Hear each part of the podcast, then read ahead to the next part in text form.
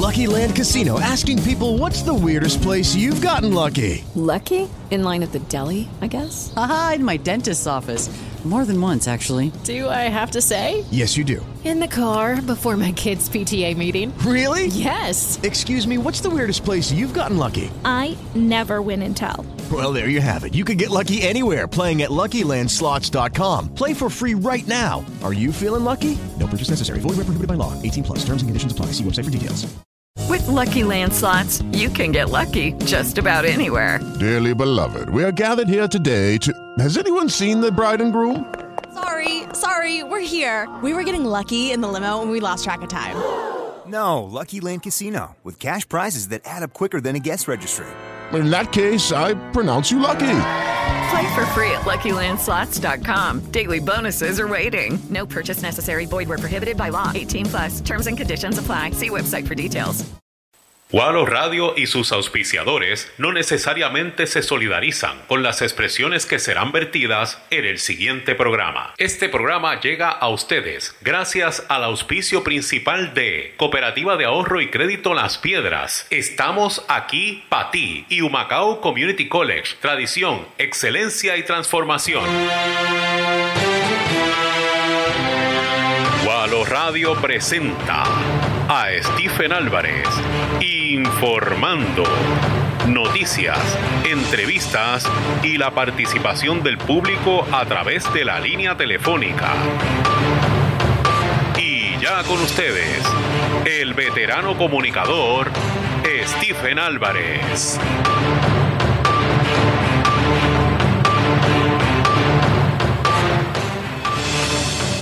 Tengan todos, yo soy Stephen Álvarez y ustedes me escuchan a través del 1240 AM aquí en Humacao y pueblos limítrofes y a través del 105.1 FM en Gurabo y toda el área metropolitana. También nos pueden escuchar en nuestra página de internet waloradio.com y en la aplicación de Walo Radio que está disponible para, para todos los dispositivos eh, inteligentes y también nos puede ver y nos puede escuchar a través de nuestra página de Facebook de Walo Radio. Hoy es sábado 28 de enero del 2023. Señoras y señores, se acaba el mes de enero. El primer mes del 2023 tocando las puertas, el mes de febrero. Y comenzamos en este programa. Los primeros programas del año estuvimos un poquito like, pero comenzamos ya con la discusión fuerte de los temas y hacer entrevistas a las personalidades de nuestra zona. Y he convocado a mi panel de análisis por excelencia que hemos tenido libre, creo que, válgame, casi tres meses, ¿verdad? Llevamos libre. Eh, yo no los voté, le di, un- le di vacaciones, vacaciones forzosas. María Joel. Edwin Pagán, bienvenido Edwin, ¿cómo tú estás? Bendiciones familia, muchas cosas buenas. Y Joel Isaac Díaz, Joel, saludo. Alegre de poder compartir nuevamente el- los micrófonos bueno, con ustedes. me alegro mucho. Sí, eh, saludo a toda la red de audiencia de Stephen Álvarez. Eh, la verdad es que me encuentro muy contento de poder estar contigo, Stephen, eh, y mi hermanazo Edwin. Eh, la dinámica, me habían preguntado, oye, ¿qué pasó con el programa? ¿Qué pasó? Esa es la, la pregunta de los 74 Sí, yo digo, chavitos. bueno, ¿Qué pasó? ¿Qué hay- pasó? Hay, que esperar con Stephen a ver qué es lo que está tramando, pero verdaderamente me siento muy contento, feliz de poder estar eh, en las ondas radiales de nuevamente de aquí de Walo. Y la verdad es que, como dijo Stephen, eh, el año va corriendo demasiado de rápido. Y mire, yo le hago un llamado a todo el mundo, eh, no siga planificando el año, póngase a trabajar en el año. A ya. ejecutar. Sí, Eh, a ya hay que ejecutar. Sí, yo creo que ya es momento. Eh, saludamos a todos los que ya están en sintonía, agradecido por su fiel sintonía y mire, vamos para adelante con esto. Edwin, ¿algunas palabras de Año Nuevo?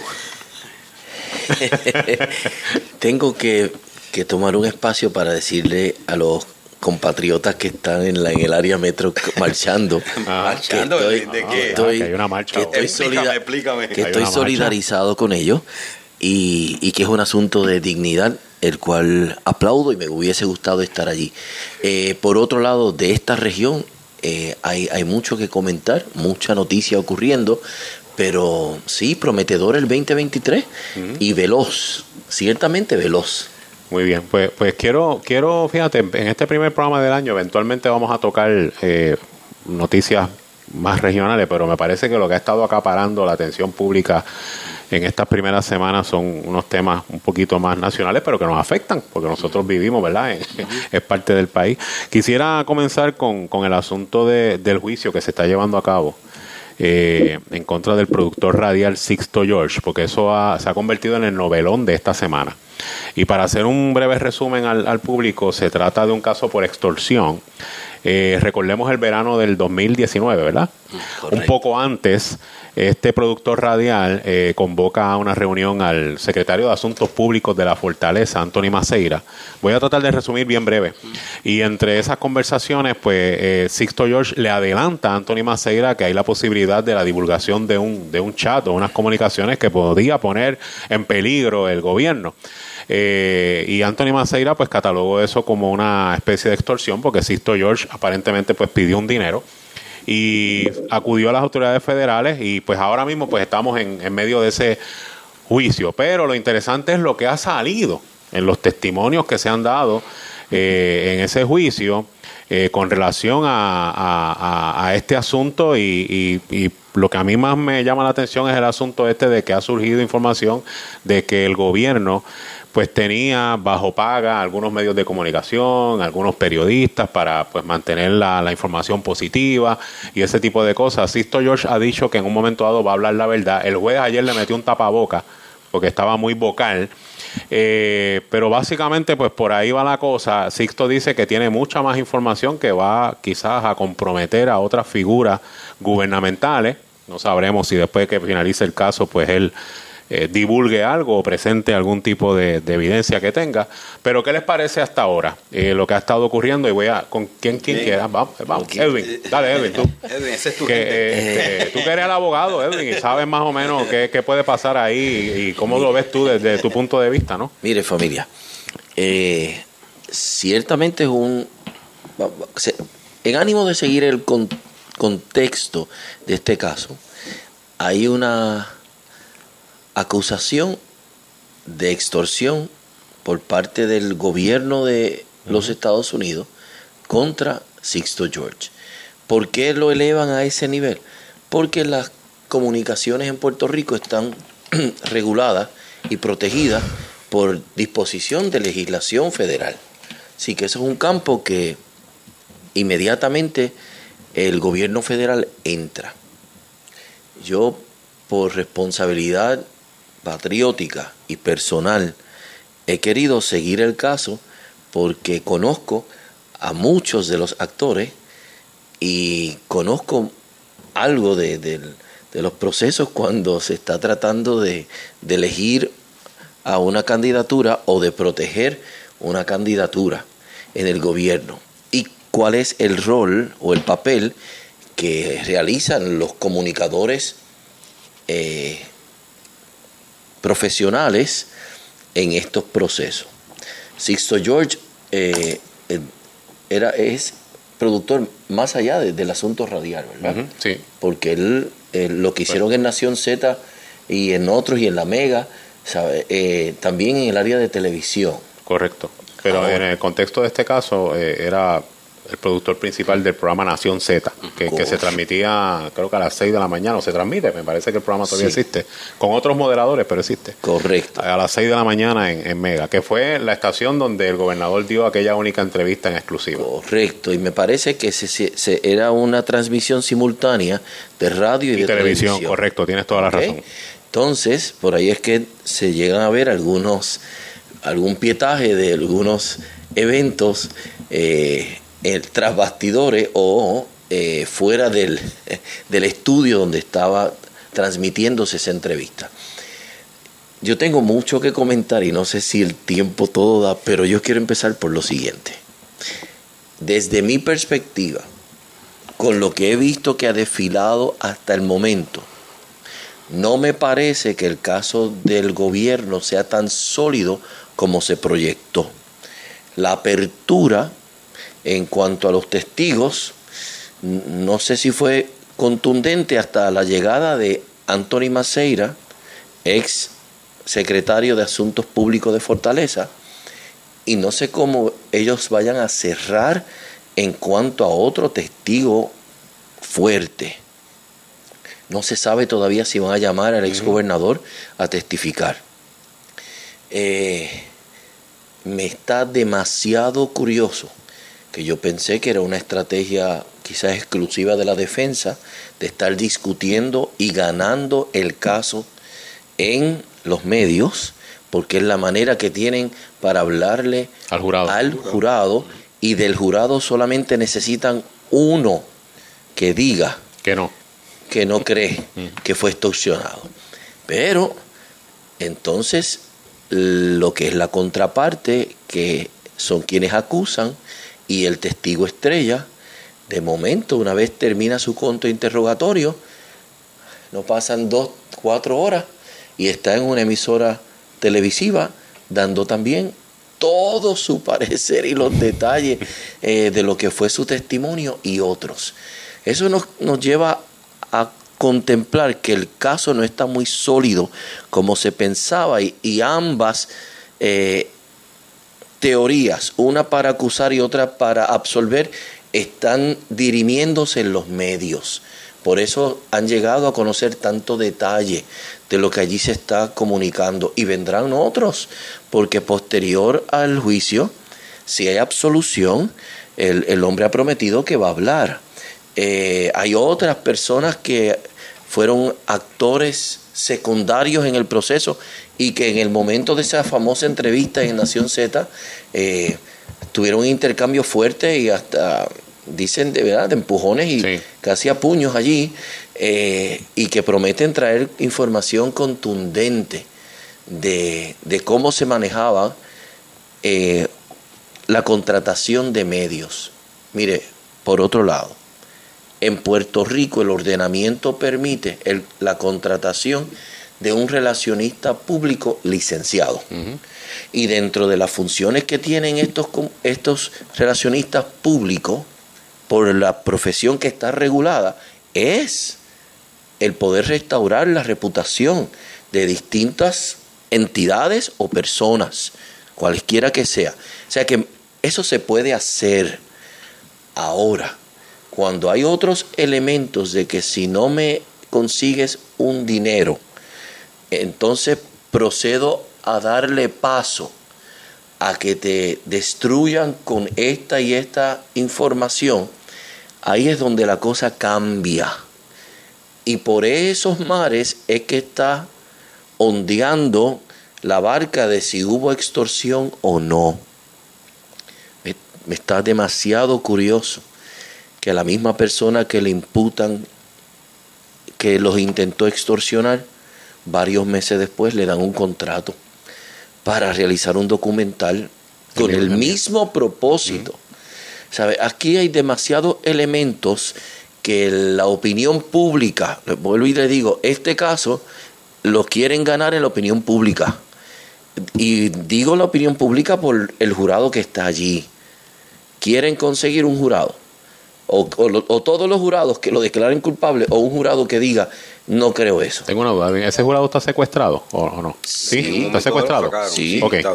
Digo, cuando lo sacan de sala es porque es necesario, cuando hay un ruling del juez, por ejemplo, cuando le va a dar esos regaños a, a Sixto saca el jurado para que el jurado no se contamine. No, pero lo que quiero decir, el jurado está regresando a sus casas, estas personas, no están, o sea, que, el jurado a veces los secuestran para precisamente no tenga acceso a la información mediática. Entiendo que no está secuestrado. Ok, Y por, y eso, por eso es que se está dando esta discusión mediática. Y, y, se está dando en el prime time de los programas que son número uno, eh, en los horarios donde ellos salen a hablar. Mm. Eh, es es muy interesante cómo se está dando el proceso. Información que ha surgido. ¿Es suficiente eso como elementos para pensar en extorsión? Hay, ciertas dudas. Eh, ¿Fue impropio el proceder? Eh, ¿Se debió haber alambrado? ¿Por qué una grabación eh, sin autorización del Estado se hace y se admite como evidencia? Esa es otra de mis dudas. Mm. ¿Cómo Anthony Maceira toma la decisión, voy a grabar para protegerme. Y la reciben en evidencia. Esa es la, la primera que él hace con el celular. Correcto. Porque luego él va alambrado por el FBI. Correcto. Pero hay una primera grabación que él la hace con su celular en su carácter Y personal. lo aceptan que no debería. Y ustedes... Y fue aceptada en el tribunal. Y eh, eso es, Ese es eso es un un- criterio. Sí. eso es una de las cosas, como la acept- como el juez Besosa, que by the way, este es el mismo juez que ha sido dos veces, al menos en el caso de Héctor Martínez, dos veces revocado por el Tribunal Apelativo Federal. Qué bueno que Ok, tocaste que le ese punto. Bueno que tocaste ese punto. Eh, hasta ahí, Va- eh, va- después, a- seguimos, después seguimos Sí. en este asunto. Sí, porque esto yo creo que vamos a hablar en otros programas sobre el, el resultado y lo que ocurra. Eh, eh, Joel, ¿qué te parece lo que ha pasado hasta ahora? Miren, este aquí yo quiero, yo, uno ha estado reflexionando en todo esto eh, y yo pues obviamente salgo de un poquito de, de- de lo, del tribunal y Lucky Land Casino asking people what's the weirdest place you've gotten lucky? Lucky? In line at the deli, I guess? Aha, in my dentist's office. More than once, actually. Do I have to say? Yes, you do. In the car before my kids' PTA meeting. Really? Yes. Excuse me, what's the weirdest place you've gotten lucky? I never win and tell. Well, there you have it. You can get lucky anywhere playing at LuckyLandSlots.com. Play for free right now. Are you feeling lucky? No purchase necessary. Void where prohibited by law. 18 plus. Terms and conditions apply. See website for details. Hello, it is Ryan, and we could all use an extra bright spot in our day, couldn't we? Just to make up for things like sitting in traffic, doing the dishes, counting your steps, you know, all the mundane stuff. That is why I'm such a big fan of Chumba Casino. Chumba Casino has all your favorite social casino style games that you can play for free anytime, anywhere with daily bonuses. That should brighten your day a little. Actually, a lot. So sign up now at chumbacasino.com. That's chumbacasino.com. No purchase necessary. VGW Group. Void were prohibited by law. See terms and conditions. 18 plus. miro un poquito más afuera. Mire, estamos ante un personaje que se llama Victor George, que no tengo duda que domina bastante bien la temática esta de los medios y cómo tú eh, trabajar en términos de, de- de enviar mensajes eh, y proyectar en, en ese... Él parece que es muy bueno en eso. Y obviamente en lo que él ha estado haciendo, para mí pensar, él está enviando dos mensajes. Uno para el jurado, sin lugar a dudas, lo que dice Edwin, pero también el hecho de que tú estés mencionando, oye, yo tengo más información, ¿a quién le interesa eso? ¿A quién le interesa eso? ¿No es al gobierno federal? Oye, este tipo puede ser una, una herramienta muy útil, ¿verdad que sí? Entonces, él está trabajando por dos vías, pienso yo. Uno, al jurado, porque con uno que, con uno que diga no estoy conforme, no estoy de acuerdo, lo liberan. Pero si el caso fuese adverso hacia él, oye, ¿tú no crees a los federales negociando con este hombre para una pena bien, bien exigua? O sea, ese es mi- tengo esas dos líneas, aunque obviamente las penas cuando tú vas a, a- a tri- a juicio son más altas que cuando tú te declaras culpable. Eso lo, cla- lo clarificamos. Pero yo pienso que él está enviando dos mensajes. Él, yo pienso que domina muy bien esto de comunicación. Oye, ¿y usted no cree que hace rato, que se ha mencionado, pero en ningún momento le he dicho, oye, vamos a cargarle algo más a este hombre porque está amenazado de que usted eh, no puede estar hablando y es un desacato al juez, pues usted sabe que usted se busca otro caso más en- encima de los que ya tiene. Y se ha dicho, pero no se ha mandado callar, no se ha limitado en eso. Eso yo lo dejo ahí. Sí, lo, lo, lo han, lo han mandado a callar. callar, pero- pero- Lo que pasa pero- es que él- le han dicho... ¿ha retado? No, no, le han Oye, dicho, bueno, no ayer. hables de lo que no se ha discutido aún. Oye. De lo que se ha discutido ya, tienes línea verde. Oye, pero el, Pero el de lo tipo que no- sabe comunicar Oh, entre oh, líneas. oye, Oye, es que salió a ganar su caso Exacto. afuera. Por, es- por eso es que yo pongo dos cosas paralelas. Uno es al jurado y otro es al mismo gobierno federal. Porque él le dice, yo soy útil también para el gobierno federal. Yo tengo más Y información. en su momento van a saber la verdad. Exacto. Se, se mantiene Oye, diciendo eso. no, es en su momento van a saber toda la verdad. Correcto. Entonces, el otro asunto, Y- y yo... perdona, Joel, y, y he visto que asombrosamente ustedes saben que no es costumbre de un abogado de defensa sentar a su acusado. Eso te puede traer Pero- un problema. Claro, pero en este caso, Él dice, yo voy a hablar. en este caso, eh, parece ser conveniente. ¿Eh? O sea, entonces, y, y tú mencionaste dos cositas. Mencionaste lo del juez Besosa, eso lo dijiste ahí al final, y lo otro es básicamente todo lo que se está corriendo alrededor del mismo juicio. Y ahí es que yo quiero brincar, yo siempre hago el, mi triángulo, porque aquí hay varios escenarios. Está el escenario del caso, que a muchos, yo hasta lo he visto desde el asunto este, un poco de farándula en, en ese sentido, eh, porque yo, me, yo comenzaba a mirar el periódico eh, Stephen y Edwin y estaba buscando qué otro caso importante o qué noticia importante ha estado pasando en estos días. Pues posiblemente el contrato de, de- de energía eléctrica. Pero fuera de eso, como que el- los periódicos han estado un poquito este, sin algo fuerte. ¿Y cuál es el plato fuerte? Es este plato fuerte que eh, eh, tiene eh, trending, que está todo el mundo pendiente, qué va a decir, qué no va a decir. Entonces, por ese lado yo le- le anoto esa esquina. El otro asunto es, oye, ¿cómo esto incide o perjudica o afecta en términos de nosotros como sociedad? Y aquí es donde ha salido todo este asunto con los periodistas, quién tú compras, quién tú... eh, eh, y eso pues, para uno que ha estado en esto, uno dice que es bien lastimoso escuchar todo esto, analistas políticos, cómo tú compras esto, cómo tú compras lo otro. Y en ese sentido, para gente que está comenzando en esto de la vida política, de, de, de y uno dice, oye, yo me estoy, yo estoy dispuesto a ponerme para el servicio de, de- mi nación, de, mi, de Puerto Rico, pero oye, estas cosas se están dando. Y yo me voy a enfrentar a esto. O sea, y esto, eh, hasta qué punto desalienta o desanima a gente que está, que desea servir al país. Y por ot- el tercer punto que yo miro en esto es eh, en términos de, de quiénes son los jugadores. Cuando tú miras, estos son gente que ya han pasado de capítulo. Tú no tienes al gobierno hasta ahora, no tienes al gobierno de turno, o sea, eh, Pierluisi, el, ejecutivo, básicamente involucrado aquí hasta ahora. Tú no, eh, la única persona que está involucrada aquí, que se ha mencionado, es Ricardo Rosselló, un delegado de la estadidad, un potencial candidato a la comisaría residente. Y entonces, pues yo miro estas tres, este- estos tres ángulos. Eh, ¿Cómo manejar esta situación? ¿Desde qué punto? Si es que hay una agenda para sacar de carrera completamente a Ricardo Rosselló, irlo socavando su candidatura y sacarlo de carrera, afectarlo en este juicio, pues todas esas cosas, yo creo en todas estas cosas. Así que yo dejo mi escenario, todas preguntas, para seguirlo mirando. Porque dejas eso sobre la mesa, yo, yo, yo me quiero tomar unos 30 segundos de privilegio. Dale. Eh, Concedido. Y en esto ahora voy a, a repetir lo que está diciendo Sixto George. El pueblo va a conocer la verdad de estos hechos. La intención que pueda tener cualquiera de victimizar a Ricardo Rosselló para llevarle una candidatura eh, va, a tener, va, va a tener que escuchar mucha más información.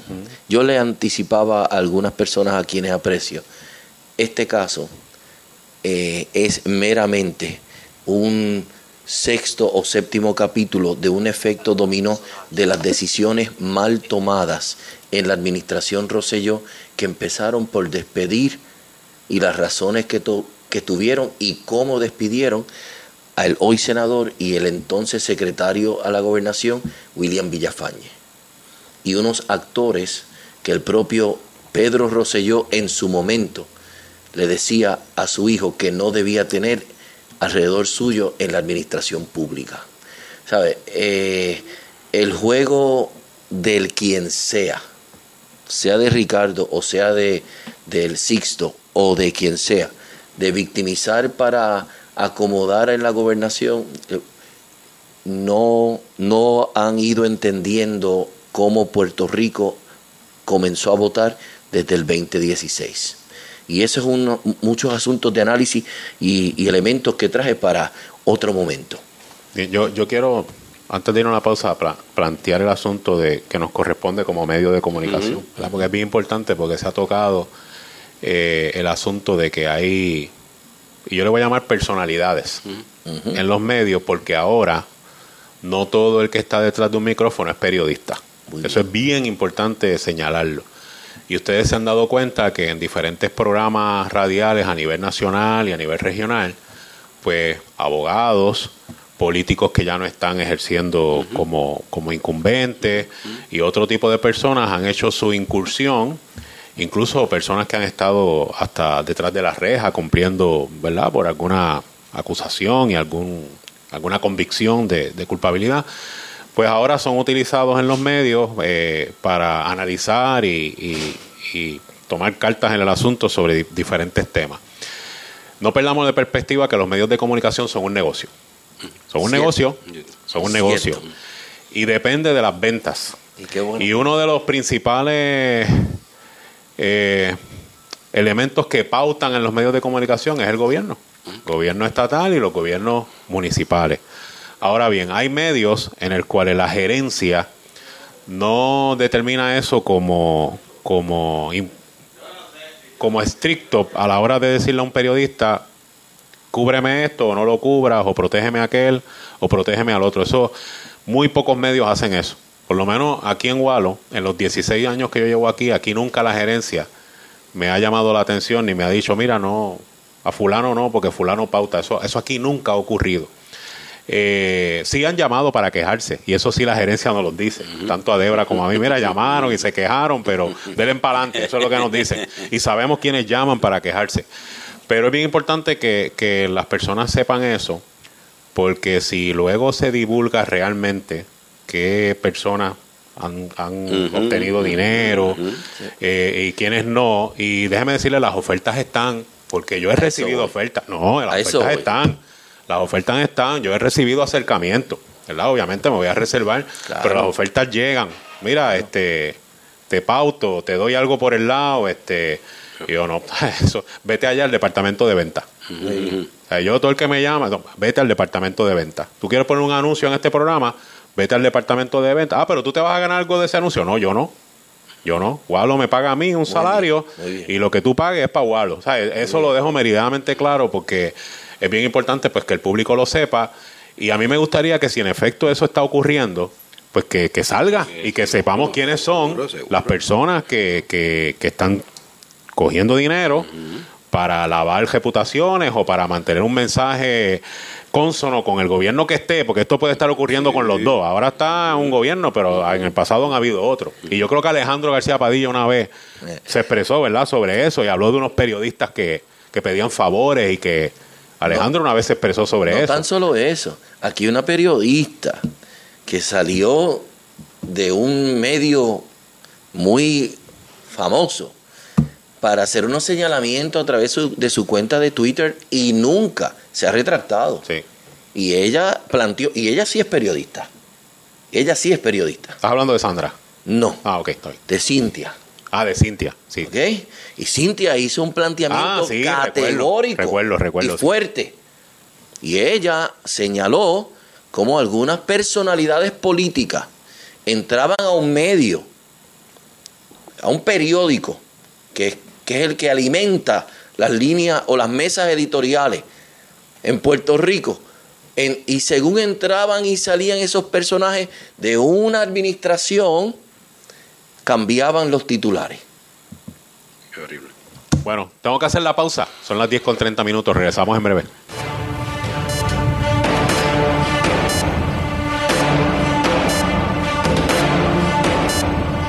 Usted puede ser parte de la conversación. Llame ahora a través del 787-852-1240 y exprese su opinión. Ya regresamos. En Humacao Community College te acabas de graduar, pero no sabes qué hacer ahora. Todo el mundo te dice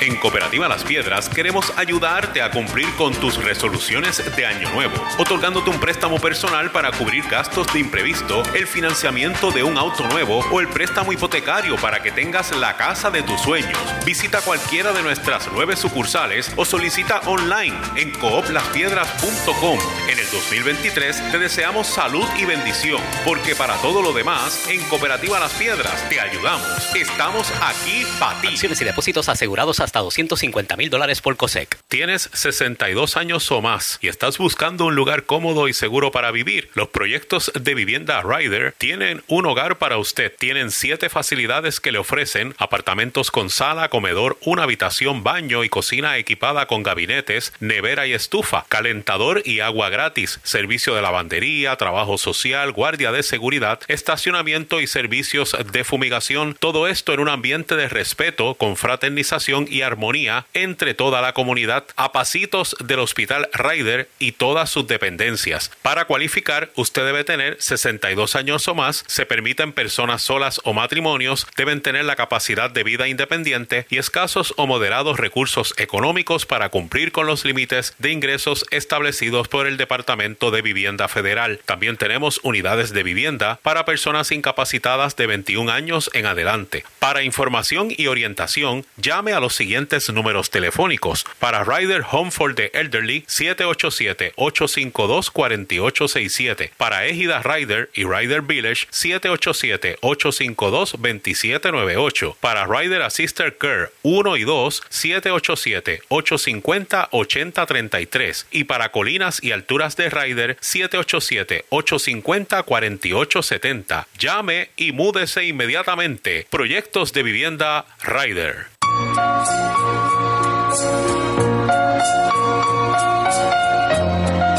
Un saludo afectuoso de parte de todo el grupo de trabajo de Farmacias Maricel en Humacao durante este mes que celebramos el Día del Amor. Este año puede convertirse en uno bien especial, donde fomentemos la paz, la comprensión, el respeto mutuo y Lucky Land Casino asking people what's the weirdest place you've gotten lucky? Lucky? In line at the deli, I guess? Aha, in my dentist's office. More than once, actually. Do I have to say? Yes, you do. In the car before my kids' PTA meeting. Really? Yes. Excuse me, what's the weirdest place you've gotten lucky? I never win and tell. Well, there you have it. You can get lucky anywhere playing at LuckyLandSlots.com. Play for free right now. Are you feeling lucky? No purchase necessary. Void where prohibited by law. 18 plus. Terms and conditions apply. See website for details. It is Ryan here, and I have a question for you. What do you do when you win? Like, are you a fist pumper? A woohooer, a hand clapper, a high fiver. I kind of like the high five, but if you want to hone in on those winning moves, check out Chumba Casino. At ChumbaCasino.com, choose from hundreds of social casino style games for your chance to redeem serious cash prizes. There are new game releases weekly, plus free daily bonuses. So don't wait. Start having the most fun ever at ChumbaCasino.com. No purchase necessary. VGW Group. Void were prohibited by law. See terms and conditions. 18 plus. la voluntad de querer hacer un verdadero cambio en nuestras vidas. Para esta época nos preparamos para aquel regalo que sorprenda y que será fácil de recordar, pero difícil de olvidar. Feliz Día del Amor y la Amistad. Y recuerden que en Farmacias Maricel de Humacao les queremos ver sonreír.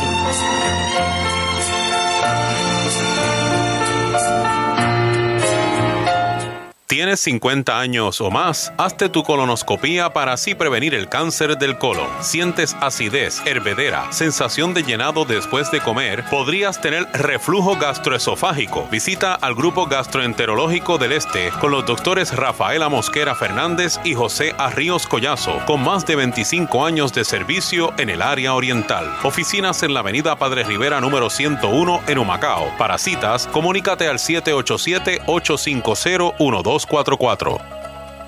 Amigos, les recuerdo que mi comunicación es gracias a Humacao Wireless. Humacao Wireless está aquí en Humacao en la carretera 924 esquina calle Minerva, pero Pompi tiene otra tienda en Juncos, Gadget Smart en la carretera 31, al ladito del Batey frente a Amgem en Juncos. En ambas tiendas, Pompi tiene reparación de celulares, reparación de computadoras y servicio de recarga prepago de su compañía de celular. También tiene baterías, cables, accesorios, celulares nuevos, celulares usados, celulares desbloqueados. Mire lo que usted necesite. Vaya donde Pompi. 787-436-2666. 787-436-2666. Estamos de vuelta. ¿Tiene algún problema en su comunidad? Llame ahora al 787-852-1240 y exprese su sentir. Estamos de regreso. Yo soy Stephen Álvarez y ustedes nos escuchan a través del 1240M y a través del 105.1 FM.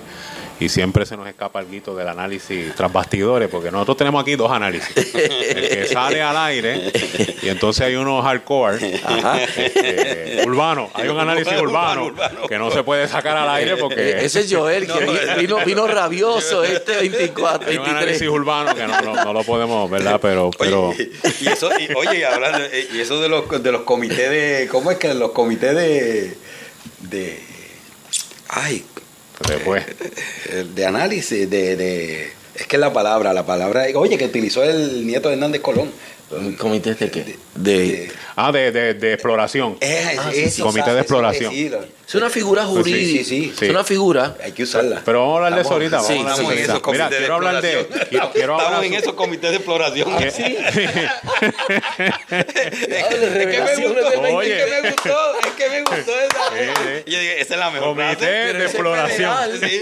Pero ese es No, federal. Pero lo vamos a patentizar aquí. Oh, Yo soy criollo, Sí, sí. está bueno, está bueno.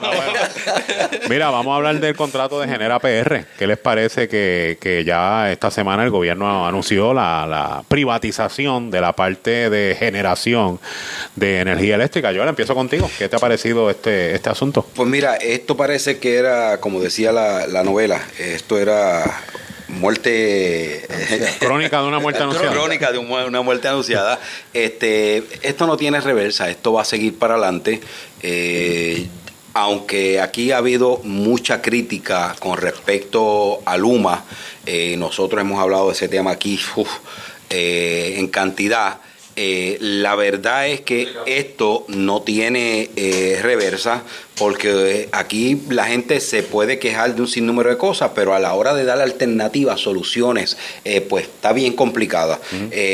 Y ahora, pues lo que faltaba era la, la- la- la tercera pata, como decimos nosotros, de, de- de la triple corona. Eh, y se anuncia precisamente que esta semana viene la encargada de, de- de comenzar de darle. este, La secretaria de Energía, ¿eh? La así. secretaria de Energía, que el ¿De Estados Unidos? Correcto. Esta señora eh, viene para acá eh, y yo creo que esto no, esto va a seguir para adelante. Yo, mire, eh, nosotros tenemos que, ella se llama Jennifer Granholm. Estoy bien, ¿verdad? Eh, ella es la que viene esta semana para para obviamente para informar de cómo van los, los procesos que se Bueno, han lo que estado pasa dando. es que ella, ella no está designada por el presidente para, para adelantar Sí, todo eso- este. eso es una visita de- Sí. de- No, no, no, no. Que viene a O sea, vacaciones. ella, tiene- una encomienda del presidente de los Estados que viene a Unidos. ajustar el plan que ella Pero- dijo. pero- este es el mapa. Pero, ¿Por dónde van? Pero el timing, me- eh, obviamente, esto no es al azar. Esto ya se logró ese- esa tercera pata que faltaba. Ahora viene ella ya con un panorama más claro de hasta dónde, por dónde va el camino. Eh, por un lado, mire, eh, Pero ¿por qué tú yo he estado. la tercera pata? Bueno, yo- porque obviamente Luma- ¿Cuál falta? ¿Cuál falta? Falta la administración. Bueno, lo que pasa es que Luma tenía dos partes ahí con respecto a, a lo que se estaba haciendo y La faltaba. tiene la autoridad. La autoridad, re- la autoridad re- Mm. mantiene la administración. La generación es de Luma. No, no, ahora- no, no, no. La La distribución. distribución. La distribución y el- y el- y el cobro, Y ¿verdad? entonces ahora la generación, correcto. Y la, la generación viene a ser de genere, genera Puerto Rico. Genera Puerto Rico. Pero todavía, todavía, a ese monstruo de tres cabezas le queda la administración que no está Mira, eh, definida. Eso. Pero eh, mira lo fácil que lo están poniendo en algunos lugares. Eso es bien sencillo. Se coge al director ejecutivo actual y se nombra presidente de quienes distribuyen. Pero déjame, déjame hacer un aquí, eh, Joel, dame un, porque es que yo escuché varias entrevistas a Josué Colón esta semana y le preguntaron varias veces, ¿qué va a hacer usted ahora? Varias veces. Y él, y yo no sé si yo estoy mal, yo lo planteo para que él dijo, no, yo sigo, porque todavía quedan unas infraestructuras de la Autoridad de Energía Eléctrica, que son las hidroeléctricas, las represas, y mencionó un montón de proyectos. Está bien, pero mencionó que hay varios. pro- Y entonces volví y le decían, sí, pero, pero ¿qué va a pasar? Oye, pero te estoy diciendo que yo sigo a cargo de, de unos. pro- Yo estoy bien, ¿verdad? Sí. Él sigue a cargo. Todavía la Autoridad de Energía Eléctrica va a existir. Y va a tener, va a tener, ¿cómo tú dices? Gabazo. va a tener dos o tres cositas para atender. Porque desde la perspectiva general, mire, el- el- este monstruo de tres Eh, cabezas. Dale para que allá. tú lo cojas, para que Mándame. tú lo. No, lo que quiero, lo que quiero eh, aunque haya mucha incomodidad con todo esto, Puerto Rico necesita ponerse encarrilado a unos asuntos que tienen que ver con desarrollo económico.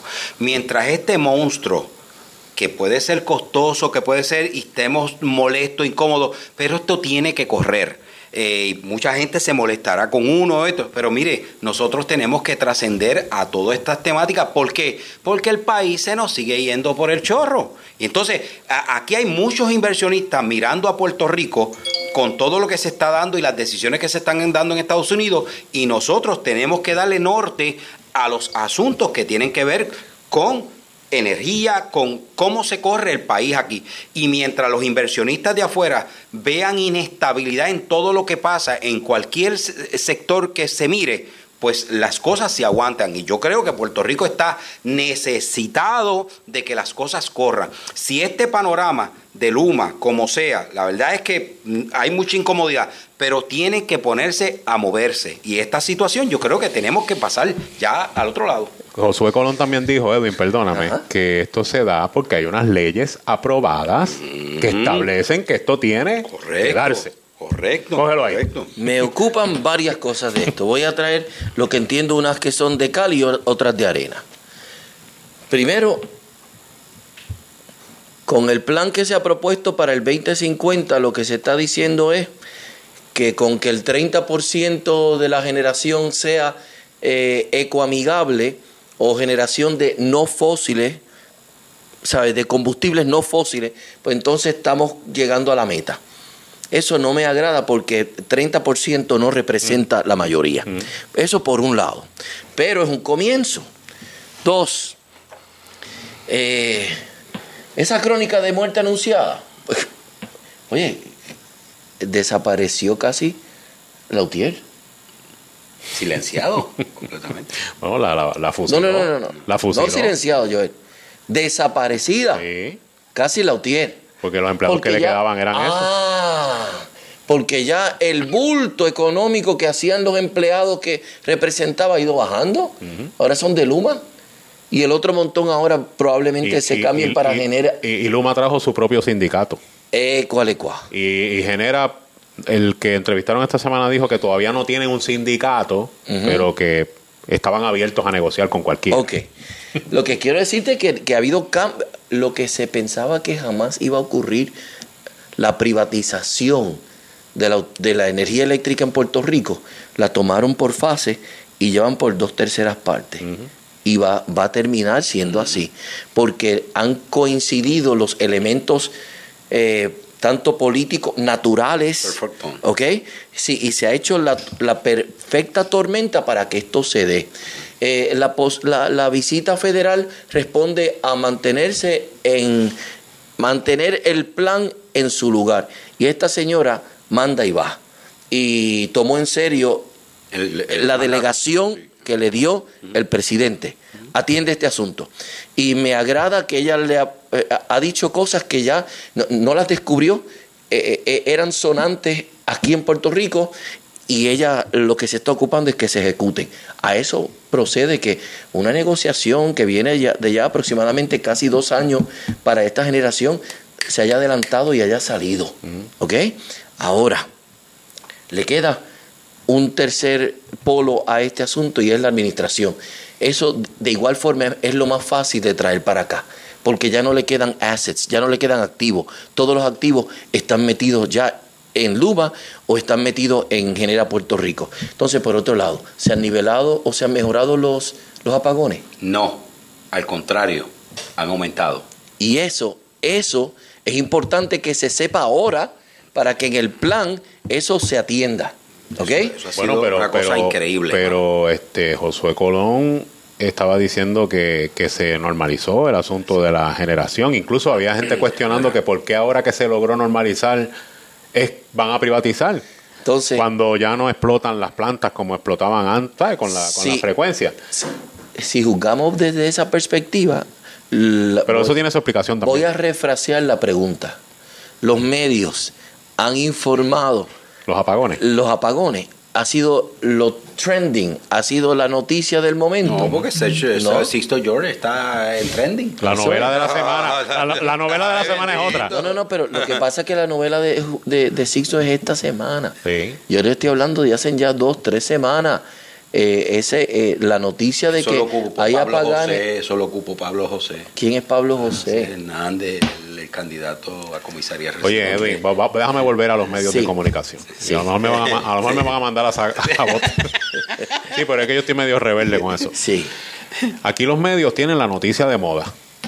Y una vez se acaba la noticia de moda, la sueltan. Ya Luma no es noticia de moda. Gracias. Ya Luma no es la noticia de moda. Gracias. Eh, eh, Pero mejor- George. pero y la semana que viene, ¿no? y la se- bueno, eso lo sabe el pueblo, que es el que sufre cuando se le va la luz. Pero ahí, ahí, eso, eso el pueblo sabrá. ahí, ahí, ahí es donde te digo.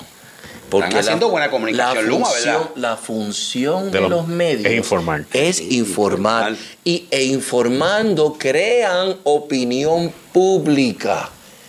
Y en este momento parece que en las pasadas semanas la opinión pública no está dirigida a señalar que, que hay problemas No, con, con porque, apagones. porque el bistec está en otro lado. Sí. Y, y los perros hambrientos están donde está el bistec. Como ahora eso, eh, las estrellitas, las estrellitas y las ¿Te gustó likes, esa, las verdad? ¿Te, gustó esa? sí. Claro. Sí, Sí, porque aquí los medios se mueven como perros hambrientos. Entonces, el gobierno y otra gente sabe cómo es eso. Entonces, tiran bistec para diferentes sitios para eso. atraer los medios hacia un lado y descuidar los otros. Por eso yo le decía eh, temprano en el programa de análisis 1240, 1240.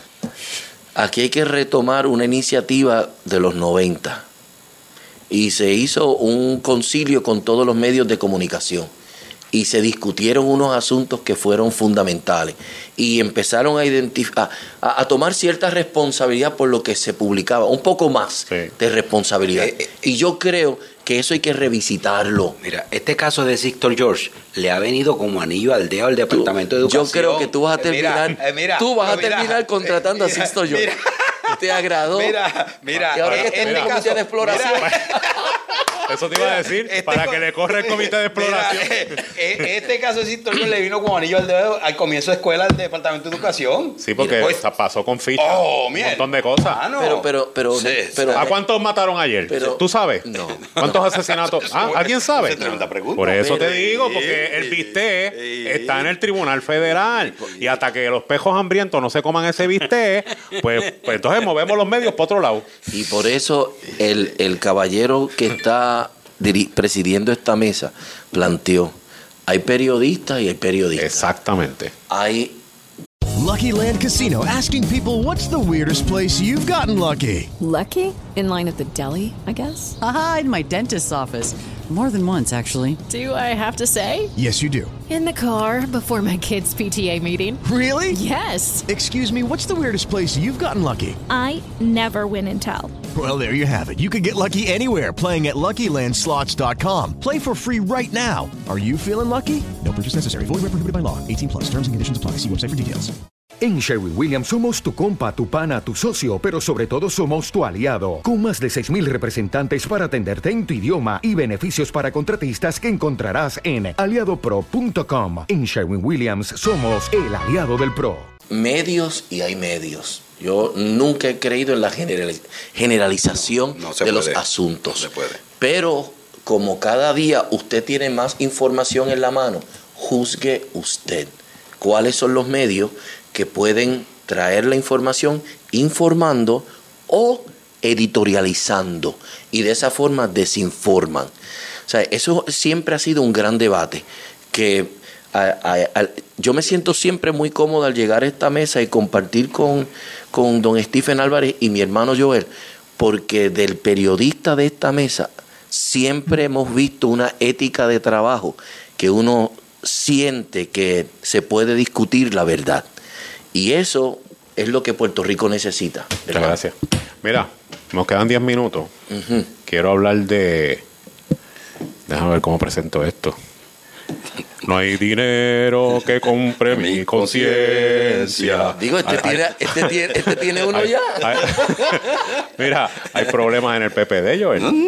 ¿Cómo que no? No, eso está. eso Pero está- si ahora sale que, que- que quieren aplazar la votación, este, mañana, el lunes hay una junta de gobierno. Ponnos al día que tú ibas a hacer. Yo te envié la información temprano para que tú hicieras tu, tu, tu- llames tus contactos a ver quién es el que le quiere pegar fuego al comité del PNP, porque parece, digo, del De- de- PPD, porque parece que parece que hay alguien que quiere echarle gasolina y quemar eso allí. Lo que pasa es que las cosas están cayendo en su lugar. Ah, ok. Eh, Comité de exploración. Sí, la- en los ahora. comités de exploración han tenido resultados.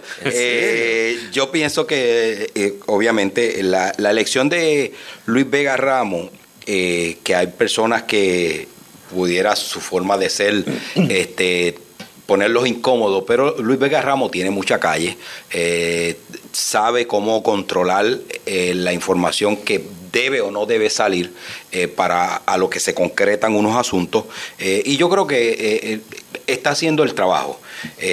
Yo he hablado con personas que están en las miras de comités exploratorios y entonces pues se molestan porque no tienen una u otra información y, y- y- uno tiene que entender que ahora mismo va a haber una elección en mayo, va a haber una Bueno, si elección da. en febrero 26. Si se da. Pero ¿por qué, por qué si la noticia as- ah, reciente es señalando que eso no está tan seguro, tú dices que está tan, tú estás tan categórico. Pero tú lees eso? las noticias en, los- en dos medios distintos y te hablan de algo diferente. ¿Y, qué, y qué dice? El- Básicamente lo que están estableciendo es que el lunes va a haber una reunión La Junta de Gobierno. para afinar unos asuntos que tienen que ver con la elección de febrero. ¿Y alguien podría plantear cambio de fecha en esa reunión del lunes? Bueno, lo que pasa es que el, el partido tiene que tener mucho cuidado con el sentido de, de esa, eso se tira para tratar de, acuérdate que aquí hay tres candidatos que piensan correr para la presidencia del partido. ¿Cuáles son? En este, en, este particular tú tienes a José Luis Dalmau, que es el presidente del Partido Popular en estos momentos.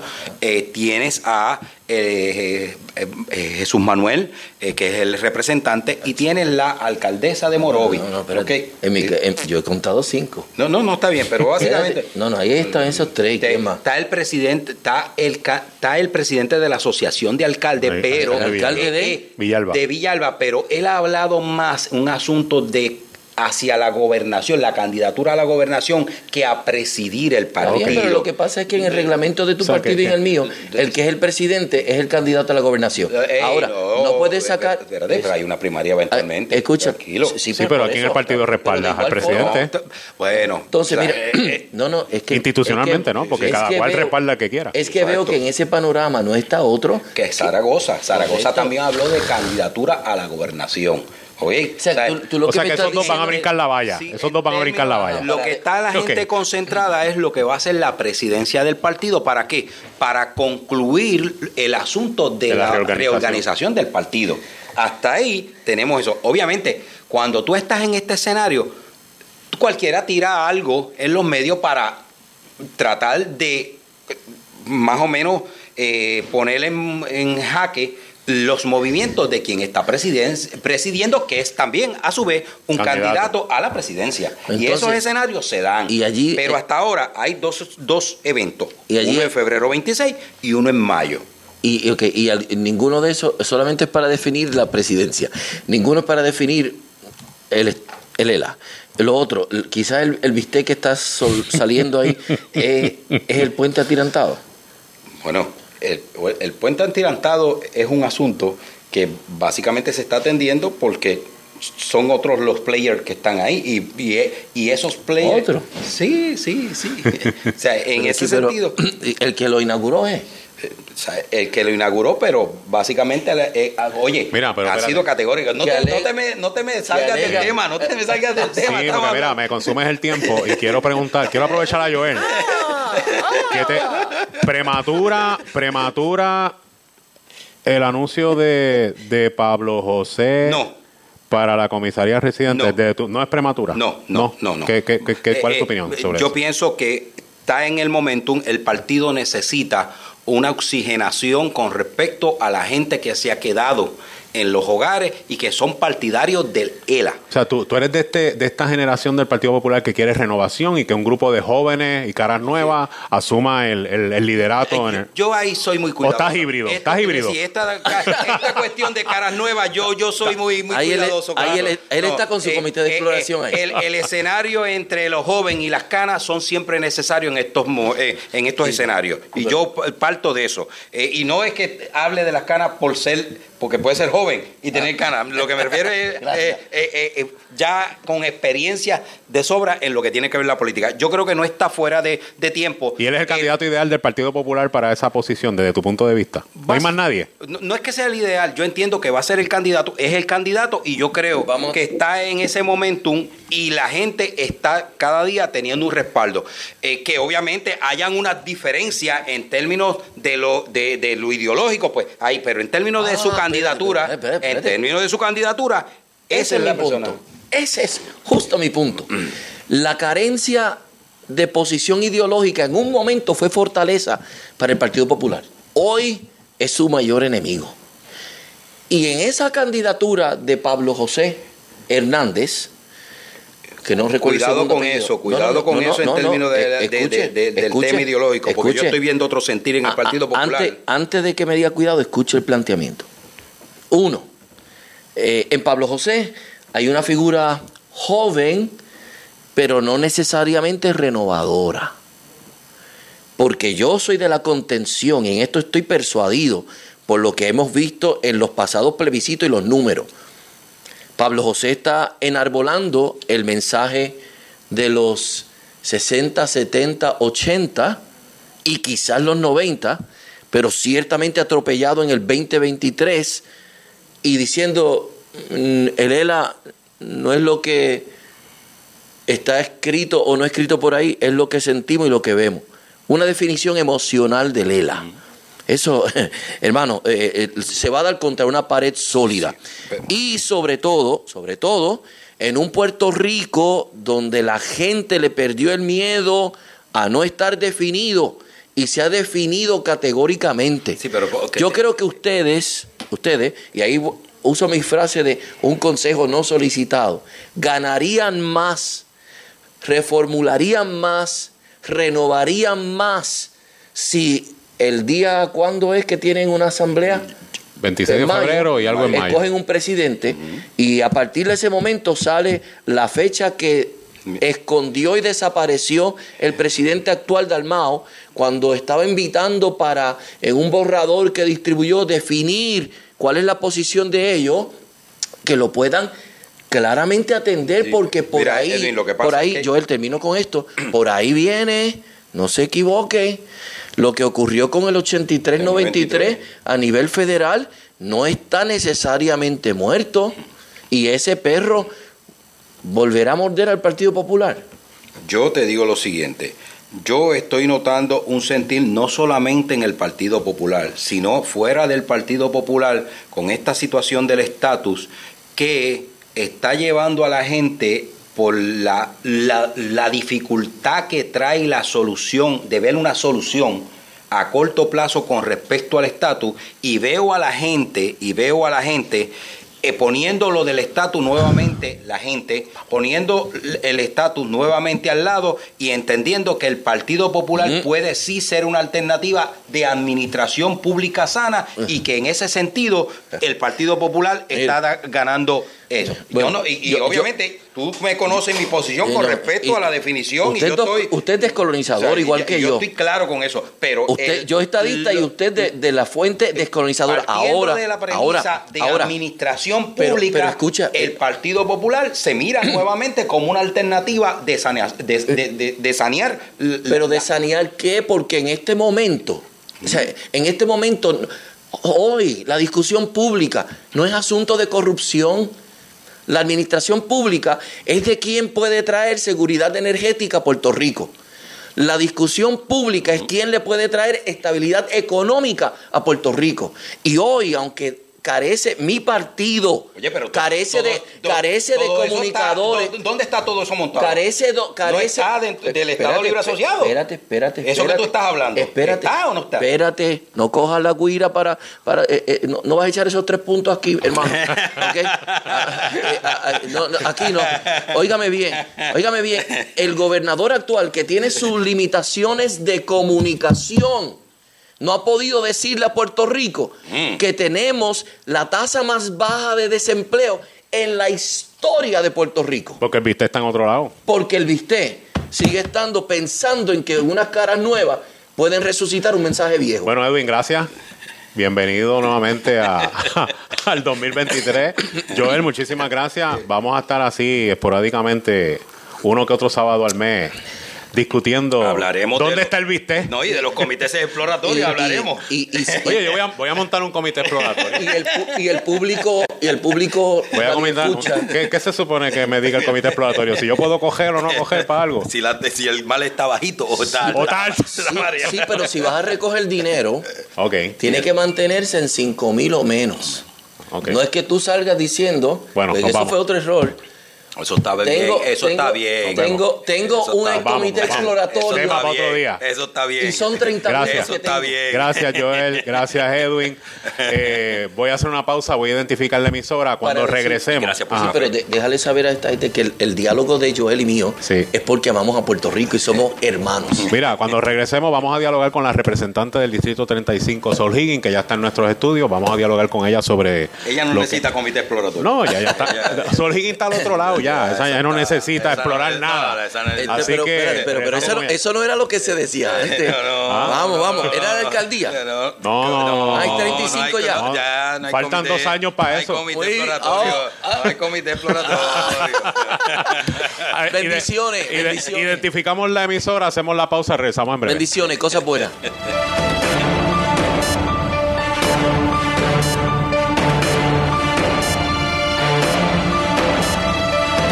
Usted puede ser parte de la conversación. Llame ahora a través del 787-852-1240 y exprese su opinión. Ya regresamos. En Humacao Community College te acabas de graduar, pero no sabes qué hacer ahora. Todo el mundo te dice que vas a progresar.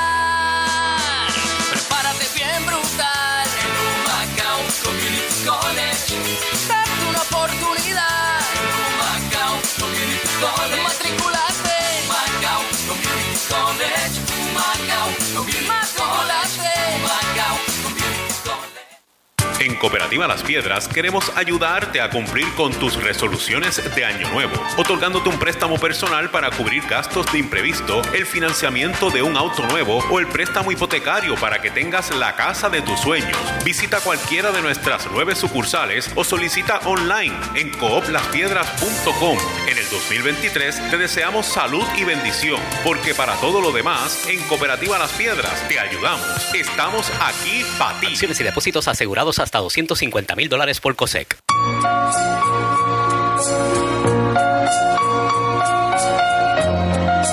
Un saludo afectuoso de parte de todo el grupo de trabajo de Farmacias Maricel en Humacao durante este mes que celebramos el Día del Amor. Este año puede convertirse en uno bien especial, donde fomentemos la paz, la comprensión, el respeto mutuo y la voluntad de querer hacer un verdadero cambio en nuestras vidas.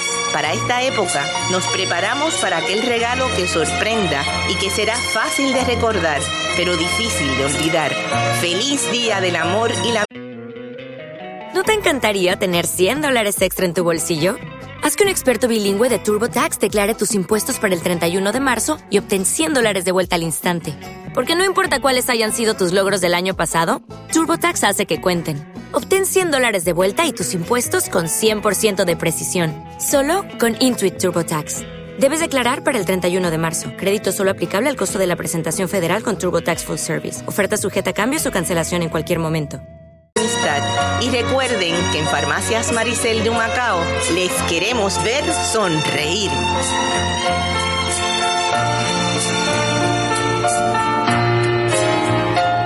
¿Tienes 50 años o más? Hazte tu colonoscopía para así prevenir el cáncer del colon. ¿Sientes acidez, hervedera, sensación de llenado después de comer? ¿Podrías tener reflujo gastroesofágico? Visita al Grupo Gastroenterológico del Este con los doctores Rafaela Mosquera Fernández y José Arríos Collazo, con más de 25 años de servicio en el área oriental. Oficinas en la avenida Padre Rivera número 101 en Humacao. Para citas, comunícate al 787-850-1244. Amigos, ¿necesitan alquilar un vehículo en esta Navidad? Les recomiendo los servicios de Sierra Car Rental, servicio de alquiler de autos. Cuentan con una extensa variedad de autos nuevos y usados para alquiler. También cuentan con vehículos de carga. Más de 30 años brindando servicios ubicados en la calle Gardenia número 155 en el barrio Junquito en Humacao. Sierra Car Rental con teléfono 787-850-3223 y 787 447 8621 Esta es WALO Walo 1240 AM Humacao y W286 DH 105.1 FM Gurabo Walo Radio en este 2023 celebrando 65 años de servicio.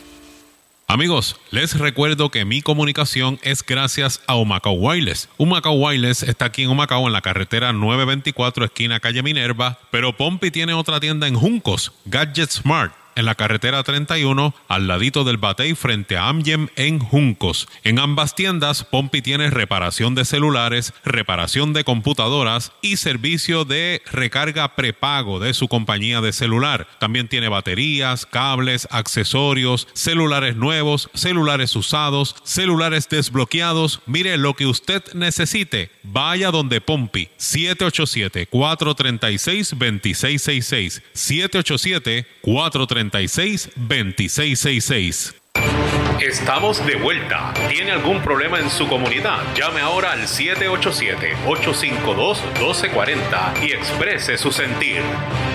Amigos, estamos de regreso. Yo soy Stephen Álvarez y ustedes me escuchan a través del 1240 AM en Humacao. Mire, pero tenemos nuestra nueva frecuencia, 105.1 FM, que me dicen que se oye en el Capitolio como una peña. De hecho, yo la probé. Una vez yo fui al Capitolio y me estacioné allí en el lado sur y allí se escuchaba clarita a través del 105.1 FM. Así que mi invitada de hoy no tiene excusa para decir que no puede escuchar Walo, a menos que no sea que esté en una vista dentro del hemiciclo, que ahí pues obviamente no puede escuchar la emisora. Tengo a Sol Higgins conmigo. Sol, ¿cómo estás? Bienvenida. Saludos, Stephen. Súper bien, gracias a Dios. Agradecida de esta invitación que me haces para poder compartir un ratito contigo y con el Distrito 35. Sí, a mí me parece que era importante porque ya se cumplieron los primeros dos años. Así es. De este, tu primer cuatrenio, ¿verdad? Así en la es. Cámara de Representantes. Y me parece importante eh, pasar revista y que el, el pueblo que tú representas pues conozca de tu, de tu gestión, porque como comentábamos en el panel anterior, debido a la novela de la semana, los medios se concentran en, en esas novelas y quizás las cosas buenas En cosas que den rating, a lo mejor. y- Exactamente, y las cosas que, que, que, que son buenas que, que servidores públicos hacen, porque no todo es malo, pues se pierden. Y nosotros en el primer programa de este año lo dijimos, que vamos a hacer un enfoque un poco más positivo, vamos a dejar la novela para otros programas y permitir que distintos funcionarios de todos los partidos, ¿verdad? Y de distintas posiciones puedan pues expresar, ¿verdad? Lo que están haciendo, porque me parece que es importante que el pueblo lo conozca. Así que te doy la bienvenida, te doy las gracias y pues te pregunto, ¿qué ha pasado estos dos años? ¿Cómo te sientes cuando, cuando te sentaste ahora en las navidades, en el, en el pequeño receso que tuvieron y miraste así reflexionaste, wow, dos años, este, ¿qué, ¿cómo te sientes? Pues tengo que decirte que lo primero que hago es darle gracias a Dios. Primero porque pues me da salud a mí, a mi familia, ¿verdad? Que después que uno tiene- tenga salud, pues yo pienso que podemos hacer cualquier cosa. Y la verdad es que cada, cada día, cada día que he estado aquí presente como representante del Distrito 35, todas las mañanas me levanto y le doy gracias a Dios por la oportunidad que me ha dado de, de poder trabajar eh, en lo que a mí me gusta, ¿verdad? Que yo toda mi vida he sido una funcionaria pública, he trabajado ayudando directamente a la gente, pero ahora siempre fue, ¿verdad?, con, con políticos, con, eh, con, Marcelo Trujillo, que en paz descanse, pero ahora soy yo la política y, y yo le doy gracias a Dios que me ha dado la oportunidad de demostrarle a la gente que habemos políticos buenos, que habemos políticos que hacemos el trabajo bien y que habemos políticos serios. Y yo, pues soy una mujer de familia, tú sabes que primero para mí es la familia. Eh, lo he demostrado no tan solo en mi vida personal, sino en la manera en que emito mi voto. Para mí, primeramente, eh, yo soy una persona conservadora, he emitido mis votos en la Cámara de Representantes en esa línea, eh, porque creo fielmente en eso. Y, y me he sentido muy cómoda muy tranquila, siempre he dado mis votos a conciencia y cada voto y cada movimiento que yo doy eh, lo he hecho, como digo, de la mano de Dios y me ha dado esa, ese privilegio de, ser una de esas políticas bendecidas, eh, porque como te dije, pues siempre lo que hago es hacerlo bien para que la gente tenga esa confianza y esa esperanza en los políticos del país. Has tenido que hacer ajustes, ¿verdad? Porque tú eres madre. Totalmente. De, niños pequeños. Así es. Y entonces el trabajo es doble. Es doble. eh, ¿Cómo ha sido esa dinámica? Y, y ya, ya, ya los chicos tuyos están en edad que pueden comprender qué es lo que hace mamá, en qué trabaja mamá y por qué mamá sale en televisión y por qué mamá sale en los periódicos. Sí, especialmente la nena grande, ¿verdad? Alexia, que tiene 12 años. Alexia es una nena bien madura y, y tenemos conversaciones muchas conversaciones de temas, incluso temas que se han dado en la en, la, en el hemiciclo que, que son de, de, un interés público. Ella y yo lo hemos discutido y le explico por qué yo voto de una manera. Eh, y ella, eh, una niña bien madura, y hemos tenido esas conversaciones de madre e hija. Esa, ese rol que es mi favorito, ¿verdad? El de ser madre, eh, para mí es bien importante que ellos entiendan este proceso y tengo que decirte que, que cuando yo incursioné en la política, pues habían personas que me decían, ¿cómo lo vas a hacer siendo madre? Ya tú sabes que en el 2016 yo salgo embarazada, así que hice una campaña en aquel momento embarazada. Que la campaña embarazada. Embarazada. Eh, yo estuve los nueve meses caminando y, y yo siempre me transportaba en el momento en que mi papá era alcalde, así que yo lo viví como hija. Yo sé que, que es una vida difícil, que a veces eh, pues no se ven todo el tiempo, pero mi papá en aquel momento era un hombre también muy sabio, junto con mi mamá, que en paz descansen los dos, y supieron llevar esa, ese tipo, esa política eh, de la mano de la familia. No, hay, no había de otra forma, Stephen, no hay otra forma de llevar este mundo de la política si no es de la mano de tu familia, de la mano de Dios, para poder salir adelante. Así que he estado todo, estoy todo el tiempo con ellos.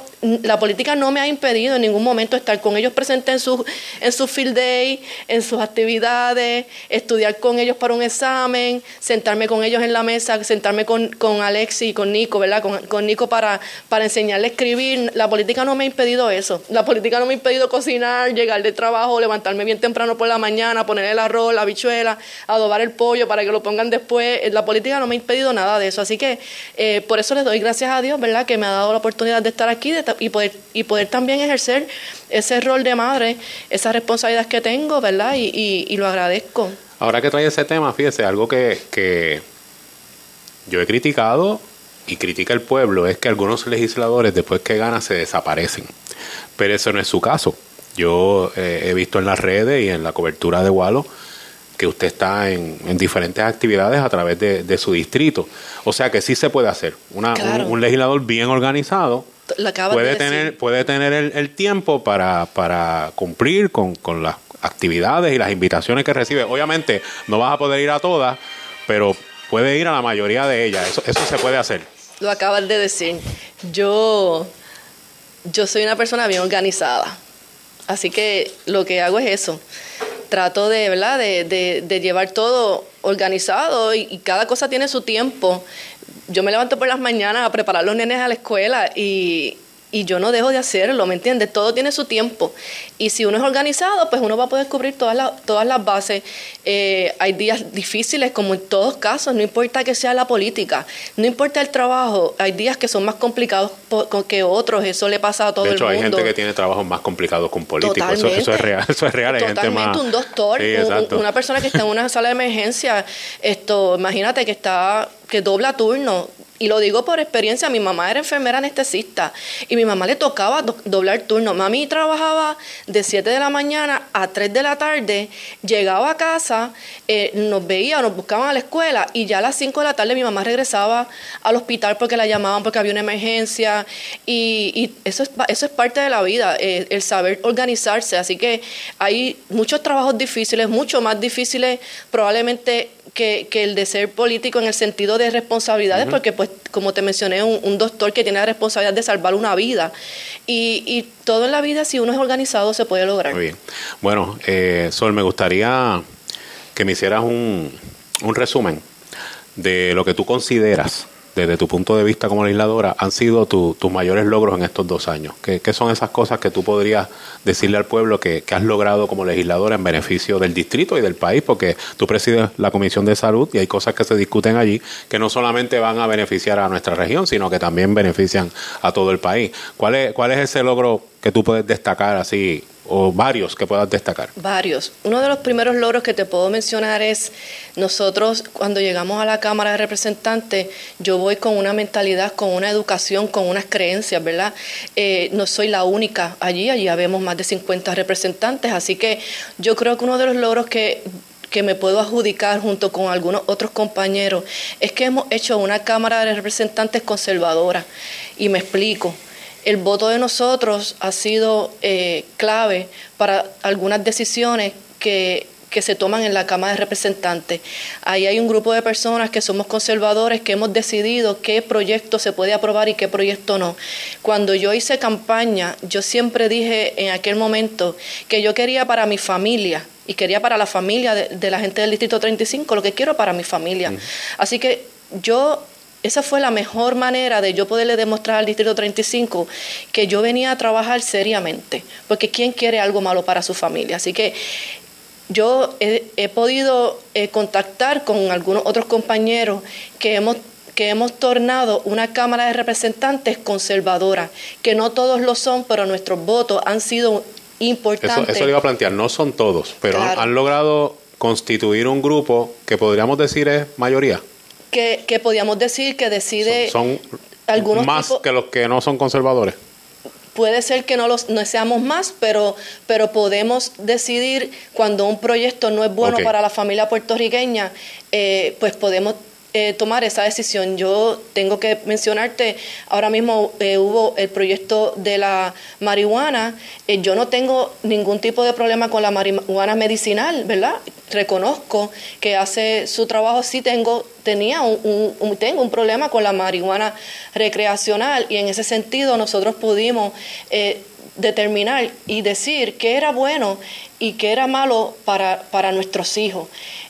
Como madre, pues yo creo que la gran mayoría de los puertorriqueños conocemos y tenemos un familiar que en algún momento usó droga o, o empezó con marihuana y siguió con otras drogas. Así que yo creo que para, ¿verdad? Yo entendía y estaba clarísima de que había que tener cuidado con este tipo de, de ¿verdad? De, de- de cosas para la sociedad.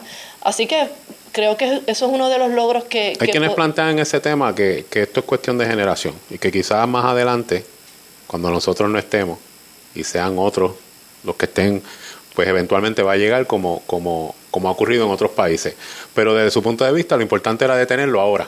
De- ahora, para nuestro país, desde su punto de vista, eso no era bueno. Yo di mi cosa. Si viene después, Yo, pues, yo di mi voto a conciencia y, y cuando sea el momento de que eso se apruebe, eh, pues se aprobará. No sé si yo esté, eh, sea en 50 años, ¿verdad? Ya nosotros no estemos aquí, pero eh, eso en el momento que yo lo di, lo di a conciencia sabiendo que había muchas madres puertorriqueñas y había muchas madres de mi distrito 35 y padres que sufren hoy el tener un hijo en la droga. Y para mí cualquier tipo de, de cosa que sea droga, en ese sentido, dicen que es el alcohol, dicen que es el cigarrillo, pues muchas cosas. Para mí todo lo que sea droga y sea dañino para, para, para, para mis hijos, va a ser dañino también para los hijos de los demás. En términos de, de ley? ¿Hay alguna ley que, que se haya firmado que, que sea de, de tu autoría? Sí, nosotros hemos hecho proyectos en la Cámara. Eh, yo siempre he di- de- he dicho que esto no es cuestión de cantidad, que es cuestión de calidad. Así que nosotros tenemos un proyecto, yo traje la, la lista porque obviamente pues son muchos números. Sí, yo sé, yo sé. El proyecto de la Cámara Yo no 7 podría aprenderme todos esos números tampoco. el proyecto de la Cámara 796 y que que busca que buscaba, ¿verdad? Que busca que ya es ley, se convirtió en ley, que es la ley 17 del 2022 para crear la Junta Reguladora de Licenciamiento y Disciplina Técnica de Emergencias Médicas en Puerto Rico con el fin de eliminar el requisito de ser miembro del Colegio Americano de Medicina de Emergencia y permitir que un médico generalista pueda ser considerado como un médico control. Esto significa que pues que en aquel momento solamente un médico generalista podía ser un médico control, que es el médico que cuando la ambulancia llama y pide, ¿verdad? Que, que se le que mira, tengo este caso, pues también pueda no solamente ser un médico eh, emergenciólogo, sino que pueda ser un médico generalista que ocupe esa función. O sea, antes, era un emergenciólogo. Sí. Ahora puede ser Puede un ser médico un médico generalista. generalista y lo hicimos Y da- también. déjame explicar eso un poquito, quizá la gente se puede perder.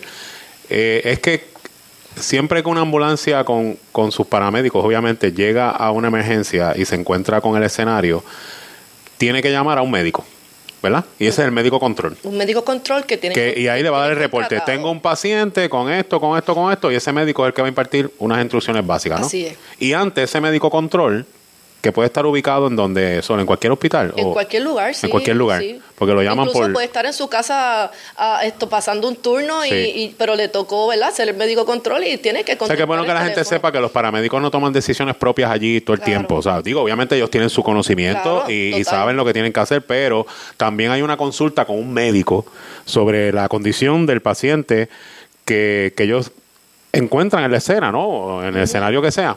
Y entonces ese médico tenía que ser un emergenciólogo y esta ley permite ahora que pueda ser un médico. ¿Eso por qué? Porque había escasez. No se conseguían los médicos emergenciólogos para que... Y muchos turnos pasaban sin, sin médico control. Eso era. Médico- probablemente turnos no pasaban sin médico control, pero era difícil conseguir que un médico, con- que un, que un emergenciólogo, pues para que se hiciera más fácil la búsqueda de poder contratar ese, ese médico, pues se hizo que fuera un generalista por, como tú bien dices, la escasez que hay de médicos en. Puerto Rico. Así que eso fue convertido en ley y, y pues obviamente ha sido eh, un, un- eso fue al principio de cuatrenio, así que nosotros hemos seguido trabajando, hemos visto muchos proyectos de que yo soy, eh, no soy, aut- no estoy autora, soy coautora, me he unido a, a muchos proyectos de compañeros de Que eso es común en la legislatura, partidos. ¿verdad? Eso también para que la gente lo entienda. Es, común que un proyecto eh, surja quizás de una oficina en particular, pero reciba la coautoría eh, de otros legisladores y eso significa también que ustedes aportan al proyecto, ¿no? Claro. O sea, cuando lo circulan, Exacto. si hay algo que, que algún legislador entienda se puede añadir Se o algo que, añadir. pues se, se somete y entonces pues es parte del proceso, ¿no? Así mismo. Así que eh, en ese sentido, pues me he unido a proyectos, aunque han sido algunos vetados por el gobernador, eh, me he unido a proyectos con, con compañeros de todos los partidos. Creo que también eso es importante, Sí. Stephen, que no que nos vean que nosotros somos unas personas en ese sentido, ¿verdad? Abierta. Esto no se trata de partidos políticos, sino que si un proyecto es bueno para la gente, pues uno se puede unir. Así que en esa línea yo estoy totalmente convencida de que eso puede ser una posibilidad. Ahora mismo, Stephen, nosotros estamos trabajando un proyecto en la comisión que es de mi autoría, que eh, ha sido un proyecto sumamente importante. Y tengo que decirte que cuando yo empecé en la Cámara de Representantes, yo decía que yo quiero traer algo que aunque no sean muchos proyectos, sea un proyecto que, que le cambie la vida a los puertorriqueños. Y estuve buscando, me- como te dije, me uní a proyectos, pero algo me decía que había algo más que se pudiese hacer. Y cuando me senté con mi equipo de trabajo, con el equipo de la Comisión de Salud que yo, yo presido, encontramos y discutimos y preparamos este proyecto que va a ser un proyecto clave para la salud en Puerto Rico. Y te lo voy a explicar, eh, ¿verdad? Brevemente, porque yo sé que tampoco tenemos mucho Vamos a hacer tiempo. una cosa, Sol, déjame hacer una pausa. Claro. Déjame hacer una pausa, eh, porque me toca, y entonces cuando regresemos, pues nos explica, porque si no te voy a tener que cortar en dos minutos y yo sé que vas a necesitar más tiempo para, para explicarlo. Así que regresamos en breve, amigos, no se retiren.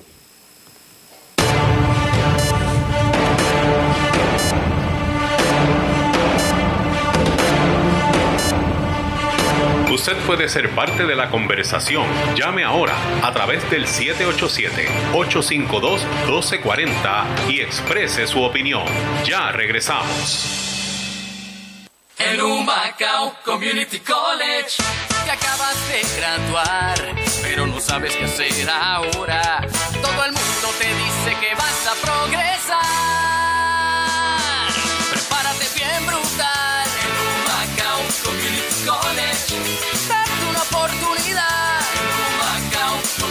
College. Matriculate Humacao Community College. Humacao Community College. En Cooperativa Las Piedras queremos ayudarte a cumplir con tus resoluciones de año nuevo, otorgándote un préstamo personal para cubrir gastos de imprevisto, el financiamiento de un auto nuevo o el préstamo hipotecario para que tengas la casa de tus sueños. Visita cualquiera de nuestras nueve sucursales o solicita online en cooplaspiedras.com. En el 2023 te deseamos salud y bendición, porque para todo lo demás, en Cooperativa Las Piedras te ayudamos. Estamos aquí para ti. Y depósitos asegurados hasta 250 mil dólares por COSEC.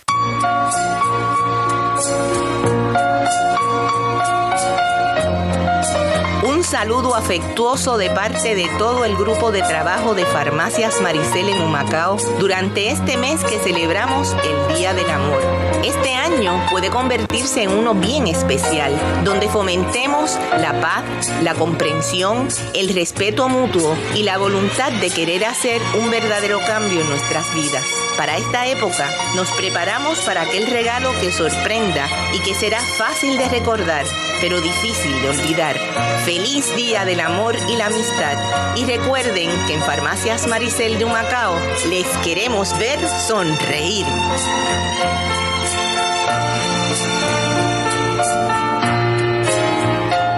Tienes 62 años o más y estás buscando un lugar cómodo y seguro para vivir. Los proyectos de vivienda Rider tienen un hogar para usted. Tienen siete facilidades que le ofrecen apartamentos con sala, comedor, una habitación, baño y cocina equipada con gabinetes, nevera y estufa, calentador y agua gratis, servicio de lavandería, trabajo social, guardia de seguridad, estacionamiento y servicios de fumigación. Todo esto en un ambiente de respeto, con fraternización y armonía entre toda la comunidad a pasitos del Hospital Ryder y todas sus dependencias. Para cualificar, usted debe tener 62 años o más, se permiten personas solas o matrimonios, deben tener la capacidad de vida independiente y escasos o moderados recursos económicos para cumplir con los límites de ingresos establecidos por el Departamento de Vivienda Federal. También tenemos unidades de vivienda para personas incapacitadas de 21 años en adelante. Para información y orientación, llame a los siguientes números telefónicos. Para Rider Home for the Elderly 787-852-4867. Para Égida Rider y Rider Village 787-852-2798. Para Rider Assister Care 1 y 2 787-850-8033. Y para Colinas y Alturas de Rider 787-850-4870. Llame y múdese inmediatamente. Proyectos de vivienda Rider. ¿Tienes 50 años o más? Hazte tu colonoscopía para así prevenir el cáncer del colon. ¿Sientes acidez, hervedera, sensación de llenado después de comer? Podrías tener reflujo gastroesofágico. Visita al Grupo Gastroenterológico del Este con los doctores Rafaela Mosquera Fernández y José Arríos Collazo, con más de 25 años de servicio en el área oriental. Oficinas en la avenida Padre Rivera número 101 en Humacao. Para citas, comunícate al 787 850 12 244. Amigos, les recuerdo que mi comunicación es gracias a Humacao Wireless. Humacao Wireless está aquí en Humacao en la carretera 924 esquina calle Minerva, pero Pompi tiene otra tienda en Juncos, Gadget Smart en la carretera 31, al ladito del Batey frente a Amgem en Juncos. En ambas tiendas, Pompi tiene reparación de celulares, reparación de computadoras y servicio de recarga prepago de su compañía de celular. También tiene baterías, cables, accesorios, celulares nuevos, celulares usados, celulares desbloqueados. Mire lo que usted necesite. Vaya donde Pompi. 787-436-2666. 787-436. 2666. Estamos de vuelta. ¿Tiene algún problema en su comunidad? Llame ahora al 787-852-1240 y exprese su sentir. Amigos, estamos de regreso. Son las 11 con 27 minutos. Yo soy Stephen Álvarez. Ustedes nos escuchan a través del 1240M, también a través del 105.1 FM. Estoy dialogando con la representante Sol Higgins. Y cuando nos fuimos a la pausa, pues eh, la representante nos iba a explicar eh, un proyecto que ella estuvo buscando, de qué manera ella podía crear algo que impactara eh, a la familia puertorriqueña o a Puerto Rico y entonces nos iba a explicar exactamente de qué se trata. Así que adelante, representante, ¿qué fue lo que usted Así es. eh, fue- Mira, sintió la motivación? Stephen, pues, como te decía, pues yo estaba buscando ese proyecto importante que cambiara la vida de los puertorriqueños. Y yo, cuando me presentaron y pudimos sentarnos a discutir este proyecto y crear este proyecto, yo dije, yo tengo dos niños, este va a ser mi tercer hijo. Y ha sido mi tercer hijo, lo he cuidado y lo he hecho con paciencia porque no se trata de hacerlo más rápido, sino se trata de hacerlo bien. Y, y se trata del proyecto de la Cámara 1424, que estamos en, que hicimos vistas públicas y citamos a todos los sectores.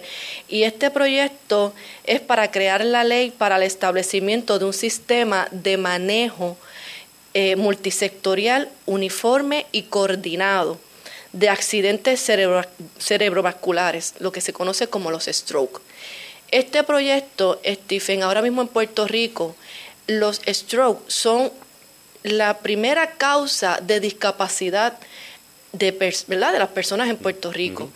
Eh, cuando un paciente va- va a un hospital, si esa sala de emergencia no está preparada y no hay una un protocolo, y que no los hay en muchos de ellos, sí hay algunos hospitales que lo tienen, pero con este proyecto se va a establecer unos hospitales que puedan manejar a ese paciente. Los stroke, Stephen, le dan a personas de diferentes edades. Así que es un- una, una, una condición que es bien importante. Y ahora mismo nosotros, mien- mientras hacíamos las vistas públicas, eh, mencionamos en, unos- en un momento dado que cuando llegó el COVID, el Departamento de Salud se concentró en dar las estadísticas todo el tiempo de cuántas personas se contagiaban, de cuántas personas se eh, fallecían, de cuántas personas, algunas se recuperaban. Sin embargo, el stroke, que es una de las primeras causas de muerte en Puerto Rico, de eso no se dan estadísticas, de eso no se maneja para que las personas puedan eh, mejorar probablemente su, su salud, Y- y- el chequeo. Perdóneme, ¿qué dicen las últimas estadísticas que usted vio? Ahora que lo menciona. Me Eh, llamó la atención eso. Ok, estas, las, las estadísticas dicen que, pues, como te dije, el stroke es una de las primeras causas de, de Pero muerte. tenemos un número. ¿Recuerda algún número? No recuerdo la sexta La causa sexta de muerte, causa, la sexta causa de muerte En Puerto Rico. en Puerto Rico, pero la primera en discapacidad. Así que tenemos muchas Sí, personas porque hay gente que lo sobrevive. que sobreviven Eh, y tenemos que reconocer que tenemos unos excelentes eh, médicos en, en hospitales que han podido manejar esta esta, ¿verdad? estas enfermedades. Nosotros en las vistas públicas sentamos a neurocirujanos únicos en Puerto Rico, porque si mal no me equivoco, ¿verdad? Si mal no recuerdo, creo que hay solamente dos ahora mismo en Puerto Rico. Ellos fueron a las vistas públicas y dijeron que esto podía ser un proyecto incluso que ayudara a traer más médicos a Puerto Rico. Así que, como te dije, este es mi tercer bebé, mi tercer hijo, porque si uno de los problemas más grandes que nosotros tenemos ahora mismo es la falta de O médicos. sea, lo, si entendí es, el proyecto pretende crear unas salas especializadas para atender esto. El proyecto pretende crear un protocolo Un protocolo. uniforme que si Que, una que- que hay que persona seguirlo en todos los hospitales. en todos estos hospitales que se determinen que esto va a estar funcionando. Ok. Probablemente no va a ser en todos los hospitales, porque esto va a ser para que el Departamento de Salud cree este protocolo. Así que ellos están muy abiertos. Quiero que sepas que este proyecto se lo llevó el subsecretario de Salud y, discu- y lo discutió en Brasil. Es un proyecto tan y tan bueno, Stephen, que hasta para Brasil se lo llevaron. Lo que estamos rogando es que aquí ¿Y podamos en qué etapa está? ¿En qué etapa está ahora mismo? está, está para que nosotros ahora podamos eh, hacer, eh, creo que vamos a hacer otra otra vista pública para luego nosotros bajarlo en la Cámara, o sea, bajarlo al markup, que se apruebe en el markup en la Comisión de Salud. Eh, luego bajarlo al Pleno de la Cámara y luego pasar al Senado. El proyecto es tan y tan bueno que, como te mencioné, hasta en Brasil se vio este proyecto. Y para mí es un placer, es un honor poder ser la autora de este proyecto que realmente va a cambiar la vida de los puertorriqueños, no solamente de mi gente del Distrito 35, sino de todo Puerto Rico. Así que eh, yo estoy yo estoy agradecida de Dios de haber puesto un proyecto como este en mi, en mi comisión, en mis manos, para poder ayudar a los puertorriqueños. Así que ese es el bebé que ahora usted quiere que, Este que- es el bebé que antes que de que próxima- termine el cuatrenio Claro. esté Próximamente ya vamos a estar, convertido en ley. Vamos a estar terminando el proceso para que pueda estar convertido en ley y la y lo que se nos dice, ¿verdad? Luego que pase el- el- la, la Cámara, esperamos que pase el Senado, el gobernador lo va a firmar, Stephen. Así que para mí eso va a ser un gran logro, no para mí, yo creo que va a ser un gran logro para la gente del Distrito 35 de todo Puerto Rico porque por fin vamos a tener un protocolo que no solamente pudiese eh, mejorar los strokes, sino que va a traer más médicos y va a poder mejorar muchas cosas dentro de un hospital. Ahora que mencionó a sus hijos, vamos a mandar un mensaje, un saludo al parking. Al parking, vamos a ver si están en el parking o se fueron Ah, para otra tienda porque Ah, pues querían dale. comprar unas cositas, pero Alexia y Nico están con papá ahora mismo. Qué milagro que, que Alexi no está montado en un avión. No, está en Puerto Rico. está en Puerto Rico. pues saludos, saludos a todos. Saludos a ellos y Dios siempre me los cuide y me los bendiga. Y qué bueno que los mencionas porque eso es una, una de las otras cosas que quería decirte de los logros y de lo, y de las cosas que yo siento que, que, que hemos llevado a la Cámara de Representantes. No, no yo, pero no solamente yo, pero vemos muchos representantes buenos, Stephen, que están hoy ocupando la Cámara de Representantes, muchos de mis compañeros. Y una de las cosas que yo creo que para mí es un logro también es poderle demostrar a, a los a, lo- a mi distrito 35 que nosotros somos una representante que seguimos siendo la misma. La misma humildad, yo llego al Capitolio guiando, yo no tengo ningún tipo de, luz, de lujo, no tengo la- la- las bombillas esas. Usted no llega con cuatro motoras, No, no, no, no. eh, Yo creo eh, que tres guaguas, un chofer, siete seguridad. Usted no llega con nada de eso. No llego Usted con- llega solita en su Llego sola, vehículo, llego guiando. sola guiando, Stephen, guiando. Y sí, a, a veces andamos, ¿verdad? Con algunos de los muchachos. Yo he llegado a mi casa, he salido de mi casa, Stephen, a las 7 de la mañana, siete y media, y yo he- de un martes, y yo he llegado un miércoles a las 5 de la mañana. Porque la sesión se ha extendido y obviamente hasta que no se toque ese tercer, ese tercer timbre y nosotros podamos emitir nuestro voto, nosotros no nos podemos mover. Y con todo y con eso, ¿le sigue apasionando el trabajo? No, no es algo que diga, ay, caramba, yo no pensé que esto iba a ser así. Si yo voy a estar rompiendo anoche, yo no vuelvo para acá. Es que, No, es que le sigue apasionando me, eso. me sigue fascinando. ¿Por qué? Porque yo me doy cuenta cada día que yo estoy aquí porque Dios me puso aquí, Stephen. Y eso lo demuestra no solamente que yo gané en el 2020, sino que yo no salí en el 2016. Y yo no salí en el 2016 porque Dios así no lo quiso. Dios tenía algo preparado para mí y yo lo vi en el 2020. Y lo agradezco, que soy, que me ha puesto en esta oportunidad en donde yo puedo ayudar a tanta gente y que yo pueda, no, lo, no porque lo digo yo, sino porque me lo dice la gente en la calle y que yo le pueda traer esperanza a mi gente del Distrito 35 que por fin se sienten que hay una persona que los está atendiendo. Yo quiero que tú sepas que yo recibo mensajes por WhatsApp, por, por Messenger, de texto, y las personas me escriben y me dicen, acudo a usted porque es la única persona que me ha dado, que he visto que usted va a trabajar mi caso, he tocado a otras personas, no me atienden y usted es mi única esperanza. Y para mí, eso es, qué mejor que eso, Stephen, que poder que la gente no pierda esa esperanza de que habemos personas que estamos trabajando duro, seriamente, con honestidad, con humildad, porque nosotros lo que vinimos aquí fue a Y trabajar. usted sabe una cosa, representante, que esa es la mejor publicidad. Claro, Porque yo siempre he dicho que la mejor pu- publicidad, no solamente en el aspecto político, sino en el empresarial también, es dar un buen servicio. totalmente. Porque si una persona recibe un buen servicio, pues te va a recomendar y lo va a decir. Yo estudié Mira, administración. estu- estuve con la representante y fue la única que me atendió. Ya tienes una publicidad en la calle de boca a boca, que yo pienso que esa es la mejor publicidad. Hay mucha gente que no lo comprende de esa manera. Invierte muchísimo dinero en anuncios de televisión, pero cuando el cliente va allí, Ya la gente no es tonta. No, no es lo mismo, no es lo que me vendieron. O sea, La gente, la gente no es tonta, Stephen, la gente sabe, la gente sabe quién realmente está trabajando, quién no, esto, y eso es importante que, que todos los políticos lo sepamos, tener siempre los pies en la tierra y saber que a quien nosotros estamos, es- servimos es a la gente, y ellos no son tontos, la gente sabe votar, la gente sabe quiénes son los que realmente están trabajando, y lo importante es seguir demostrándoselo. Yo he escuchado gente eh, en, los medios analizando, diciendo que las elecciones del 2024 eh, van a ser diferentes y que va a haber un comportamiento del electorado bien diferente. ¿Usted lo visualiza de esa manera? Yo no sé qué quisieron decir porque no fueron claros en decir qué exactamente es, pero que la- el comportamiento del electorado va a ser diferente y que se van a ver resultados completamente distintos a los que uno está acostumbrando a ver, que me imagino que es que gane el Popular o gane el PNP. No sé si es eso por dónde va la cosa, pero ¿qué le dice la calle a usted cuando usted va por ahí? La calle lo que me dice es que la gente sabe que estamos trabajando, que estamos Pero eso es en haciendo... el caso suyo, Sí, en el caso suyo.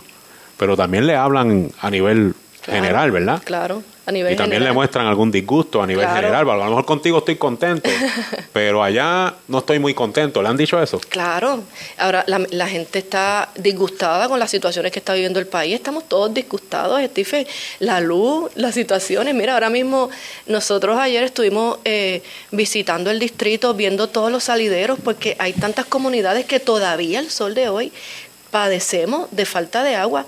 Los fines de semana le llevan el agua a Cataño, le llevan el agua a Candelero. ¿Pero por qué? Entonces, todas esas gestiones nosotros est- los estamos trabajando y ayer nos tiramos a la calle a ver salideros. ¿Por qué está pasando esta situación? Ya tenemos pautada la reunión con el... Con Eso, el eso le iba a preguntar. Una vez usted recopila esa información, porque la gente se puede estar preguntando, ah, está bien, fuiste a ver los salideros, pero tú no trabajas en acueducto. O sea, una vez usted recopila esa información, ¿qué hace con ella? Pues antes de recopilar la información, yo saco la cita con esa persona que me va a que me tiene que atender allá en acueducto. En acueducto. Y, y cuando saco esa cita con Y usted va a llegar allí documentada. Claro. Yo no puedo llegar allí a decirle, tengo problemas de agua en mi distrito 35. Sí, ¿dónde? Ah, no sé. Mm. Yo tengo que llegar, mira, tengo un salidero en tal lugar, en tal kilómetro, en tal barrio. Esto, ese salidero, estas personas se están afectando. Tengo unas quejas de unos barrios aquí en Humacao que todos los fines de semana nos llevan el agua, incluyendo a Texas. Porque está pasando. Ya yo lo he reportado muchas veces a mis contactos, porque uno siempre tiene sus contactos. Pero obviamente son información que ya yo voy con la, con la fo- con fotos. Yo tengo las fotos aquí, Stephen, te las Sí, puedo enseñar. las vi, las vi en las redes. Las vi en las redes. Yo las, las sacamos fotos porque la yo, la, gente- yo la sigo en las redes, ¿sabes? Qué bien, qué la sigo. bueno. No le doy like, pero la sigo. Sí, porque después, después tú sabes que Sí, ma- yo malinterpretan sé. la cosa, pero, Sí. pero la sigo, la sigo. Qué bueno. Ah, igual que sigo a otros políticos de otros Claro. partidos, porque es para mantenerme informado. Claro, totalmente, ese es tu trabajo y, y- y lo respetamos. Eh, otra de las cosas es que, Stephen, nosotros atendemos a tantas personas con tantas necesidades y yo te puedo decir, gracias a Dios, que todas las personas que han llegado hasta mí han sido atendidas correctamente. Hay algunas personas que nosotros quisiéramos ayudarlos, pero la ley no lo, no lo permite, pero la gran mayoría eh, nosotros hemos podido ayudar y hemos asignado Antes, antes de que vaya ahí, porque le voy a preguntar sobre eso. ¿Cuál ha sido la experiencia con las agencias del gobierno cuando usted va con estos casos como ahora el de acueducto? O sea, me imagino que usted lo ha hecho antes, ya, ya ha ido varias veces a varias agencias. ¿Ha logrado éxito? O sea, o, o- o ha encontrado dificultad en alguna agencia en particular? He encontrado un poco, no quiero, no quiero hablar dificultad, pero sí se me ha hecho un poco más difícil que se me atiendan los casos en el Departamento de Educación. En educación. ¿Qué casos en específico en educación? Hemos ido- La situación de las escuelas. Situaciones de las Recuerdo aquel escuelas. recorrido que hicimos, válgame, eso fue en el primer año del cuatrenio que vino el, el secretario, hicimos un recorrido por varias escuelas y, Y y- la impresión igual. que tengo, sí, yo volví a la escuela, a la, ¿cómo es la que se llama? La que está al lado de la comandancia, que es la escuela superior.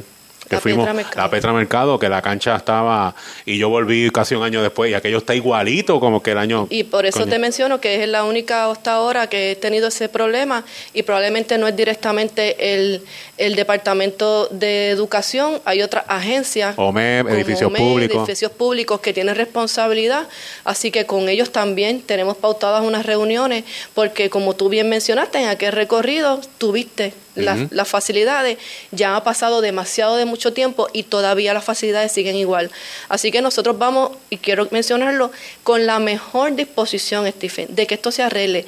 Aquí no estamos de que ellos son un partido, él- ella es otro, eso no se trata de eso, eso se trata de que cuando vamos a las escuelas y vemos estos estudiantes, eh, tenemos que atender a estos estudiantes que son el futuro de Puerto Rico. Así que si desde ya tienen unos lugares de, de en, en sus escuelas de recreación que son tétricos, tenemos que atender la situación. Así que, como bien mencionaste, hace ya se le dio bastante tiempo para que esto sea arreglado. Al no ser así, retomamos. De hecho, yo regreso allí, eh, trabajando para el periódico El Oriental, a una petición de una directora nueva que asignaron, que me manda a buscar para que, y cuando yo regreso allí, casi un año después de aquel recorrido, estaba igual. Es más, yo creo que estaba peor. Eh, sé que después del reportaje, el municipio de Humacao, pues, mandó unas brigadas y bregaron la parte vegetativa y creo que pintaron una cancha, pero no le corresponde al municipio tampoco. Yo sé que el alcalde con la mejor intención, ¿verdad? Pero me parece que la agencia que le corresponde debe arreglarlo no temporero, sino para siempre. Claro, y- Y, y en esa gestión usted está, está envuelta y, y la agencia que más complicada ahora. se ha puesto, pues ahí. Hasta ahora. en las demás, pues ha, ha- ha sentido buena atención. Hasta y- ahora sí, Sí. hasta ahora sí. entonces, eh, sé que, que ha repartido donativos por ahí a diferentes alcaldes, municipios, también organizaciones comunitarias. Eh, en eso la he visto bien activa. Sí. Eh, háganos un resumen de, de más o menos. Pues mira, Stephen, nosotros hemos, de la ley eh, 173, eh, hemos repartido eh, muchos fondos. Eh, nosotros al principio teníamos la oportunidad de repartir unos fondos a entidades. Hay, es, es importante mencionarte que no siempre se puede hacer, por ejemplo, ahora solamente los fondos son para obra y mejora permanente. Pero hubo un momento al principio... Esos son que- los de los municipios.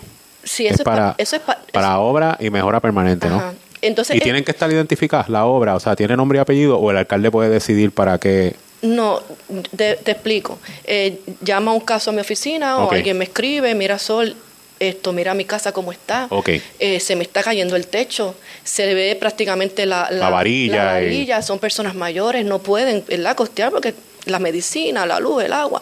Así que este tipo de casos que realmente amerita, Stephen, eh, pues nosotros le asignamos el dinero a través de una- un, un acuerdo al municipio y sí tiene nombre y apellido porque Va para esa persona- casa en particular. Va para esa casa en particular porque ya esa familia, ya esa señora que ya no puede, que, que la casa, como decimos en campo, se le está cayendo encima, pues necesita que se le ayude. Y nosotros le asignamos ese dinero. Así que nosotros hemos asignado bastante fondos, como te mencioné, eh, de todos estos fondos hemos asignado no solamente a, a la ley 173, sino que también hemos asignado otros fondos para, para organizaciones sin fines de lucro, Casa de la Bondad, que sabes que obviamente son eh, mujeres maltratadas, el comedor de bien de, de bien de María Teresa de Calcuta de Nahuabo, que es de Mariní, que atienden a tantas personas y se le lleva comida a tantas personas. Esto, by the way, que me- recientemente me solicitó otra ayuda y públicamente pues lo digo, también se le va a estar ayudando porque sabemos que, que, que cumplen con una función bien importante en Nahuabo. Hemos, hemos asignado bastantes fondos, casi, si los puedes ver aquí, Sí. hemos asignado 587 No, y le he visto, le he visto en las redes y lo que me llama la atención y lo voy a plantear, eh, y, y lo digo porque así lo percibo, a diferencia de quizás en el pasado que uno veía al representante rojo ayudando solamente al alcalde rojo, aquí vemos a la representante roja ayudando a Miki López en Las Piedras que- y ayudando a Julio Heigel en Humacao Claro. Y también a su alcaldesa de Nahuatl. O sea, lo he visto que, que eso no es... Eh, ¿Cómo le llaman? Requisito para usted otorgar un, un- un No, donativo, jamás. sino que si lo necesitan y está disponible, aquí está. No importa qué alcalde es el que está administrando el municipio. Yo soy una mujer de ley y orden y los fondos del Distrito 35 son para el Distrito 35, así que eso no tiene nada que ver con partidos políticos, esto tiene que ver con una necesidad y que nosotros lo estamos haciendo. Y yo quiero mencionar algo, lo importante de esto, Stephen, yo lo he hecho desde el día uno. Yo no, probablemente ah, esto lo dejan para lo último, por el último cuatrenio. Ah, bueno, pero usted sabe por qué. Pues yo no. Yo lo hice desde el día uno, porque... en el último año es que se tira la brea, se reparten las compras. Pues quiero que sepas que se ya la gente ayuda. tampoco cae ahí, Stephen. Sí. La gente no es tonta. La gente sabe cuando al último, ah, mira, me tiró brea porque estamos en año de cu- Usted está haciendo campaña desde el primer día. Bueno, pues no Es eso- campaña, es- es estoy eso- haciendo no, mi pero- trabajo. dígame, pero es que eso es cam- eso eh, por consecuencia, vamos a ponerlo así. Bueno, claro, a lo no- mismo, la publicidad de boca a boca. O sea, usted está haciendo campaña, eso me lo dijo don Gilberto Rivera Ortiz, que le envió un saludo. Claro que Eh, un eh, abrazo y un saludo fuerte. el senador un día vino aquí y me dijo, usted está haciendo campaña sin hacer campaña. Al servirle a la gente. Claro. Cuando usted le sirve a la gente, usted está haciendo una campaña sin hacer campaña. Pues usted mí- está adelantando ya, la- la- ya cuando llegue el 2024, usted ya tiene la mayor parte del camino recorrido. Bueno, pues a mí la gente me eligió para servirles y yo desde el día uno lo estoy haciendo. ¿Por qué? Porque para eso es que me eligieron. Yo no, yo no creo en eso de que, de que, mira, el político sabe, el que es político, político sabe, que no se trata de, de dar todo el tiempo. Hay gente que yo les digo, mire, sabe que usted no cualifica. Y le decimos en la oficina con todo el respeto, con todo el cariño, con todo el tacto. Y bien explicado bien por qué no explicado cualifica. por qué no cualifica. Y la gente se va contenta. ¿Por qué? Porque estamos aquí para hacerlo bien y hacer lo que tenemos que hacer. Y esta es una de las cosas que nosotros obviamente tenemos que hacer. Pero no solamente hacerlo por un voto, hacerlo bien. Porque yo tengo familia, Stephen. Yo no quiero tener ningún caso ni- por querer ayudar a una persona, porque yo quise ayudar a una persona para conseguir un voto. Y probablemente pues la ley no me lo permitía. ¿Qué yo me voy a llevar? ¿Con qué cara, le, qué cara le voy a dar a mis hijos? Así que para mí, antes de hacerlo, lo importante es hacerlo bien, hacer lo correcto. Yo vuelvo y digo, es una mujer de ley y orden. Yo vine aquí a servir, a hacer el trabajo. Había un- hay un dinero que es del Distrito 35 y yo lo reparto al Distrito 35, a los alcaldes de Humacao, Nahuabo y Las Piedras. ¿Usted ha recibido algún acercamiento ilegal? De, de soborno No, o de si me ayudas en esto, No, te doy por aquí, te, te doy estos chavitos No, por Stephen, yo tengo no, sabe, que- no, no le estoy preguntando si ha aceptado ni nada, si, lo, ha, si lo ha recibido. Porque es, es, es normal, ¿verdad? En este ambiente que alguien tire como una insinuación y a lo mejor lo envía un emisario, a lo mejor no es directo, sino que mira, habla con la representante, dile que yo la ayudo, cualquier cosita, yo en la campaña le doy algo, o sea, no ha recibido ningún tipo de acercamiento de esa índole. Pues tengo que decirte que no, Stephen. o sea, que monos saben para lo que trepan. Parece que saben para lo que trepa, porque le- te digo, yo, yo soy una mujer bendecida y pues el que yo respeto todas las religiones, ¿verdad? Y Yo creo en Dios y Dios me ha, ha tenido un cuidado eh, conmigo y con las personas que están alrededor mío, que yo creo que estas personas saben y ni siquiera se han atrevido a decir, mira, pues si ella, ni si- y tampoco a ninguno de mis empleados, ¿me Ujú. entiendes? Que mira, dile a Sol que no, yo no he tenido ningún ese tipo, ninguno de, ningún ningún acercamiento de esa índole. Incluso te digo más, cuando yo empecé, que me dan la comisión de salud, esto, yo no sé ni quién me lo dijo, fue como un, creo que fue una persona en la cámara que me dice, chacho, aquí, aquí le explotaban hasta las gomas a, a representantes en años anteriores, aquí se tiraban con cosas, porque si tú no haces lo que ellos dicen, te, te, te, te mandan a, a explotar las gomas y después ellos no te aportan. Mira, yo hice una campaña con tan poco dinero que yo, esto no se trata de, de dinero. No hay nadie que le pueda pasar factura a usted. Nadie. Por, por- porque le aportó algo en la Nadie, campaña. nadie, nadie, nadie me puede venir a decir a mí, nadie, nadie. Nadie me va a pasar factura y no le debo nada a nadie porque yo no cogí nada de nadie. Yo esto simplemente pues como siempre te he dicho, yo he hecho las cosas bien, en orden, para evitar exactamente eso mismo. Voy a hacer mi última pausa y regreso con, con la parte final del programa. Estamos dialogando con la representante Sol Higgins. No se, no. Usted puede ser parte de la conversación. Llame ahora a través del 787-852-1240 y exprese su opinión. Ya regresamos. En Cooperativa Las Piedras queremos ayudarte a cumplir con tus resoluciones de año nuevo, otorgándote un préstamo personal para cubrir gastos de imprevisto, el financiamiento de un auto nuevo o el préstamo hipotecario para que tengas la casa de tus sueños. Visita cualquiera de nuestras nueve sucursales o solicita online en cooplaspiedras.com. En el 2023 te deseamos salud y bendición, porque para todo lo demás, en Cooperativa Las Piedras te ayudamos. Estamos aquí para ti. Acciones y depósitos asegurados hasta 250 mil dólares por COSEC. Amigos, ¿necesitan alquilar un vehículo en esta Navidad? Les recomiendo los servicios de Sierra Car Rental, servicio de alquiler de autos. Cuentan con una extensa variedad de autos nuevos y usados para alquiler. También cuentan con vehículos de carga. Más de 30 años brindando servicios ubicados en la calle Gardenia número 155 en el barrio Junquito, en Humacao.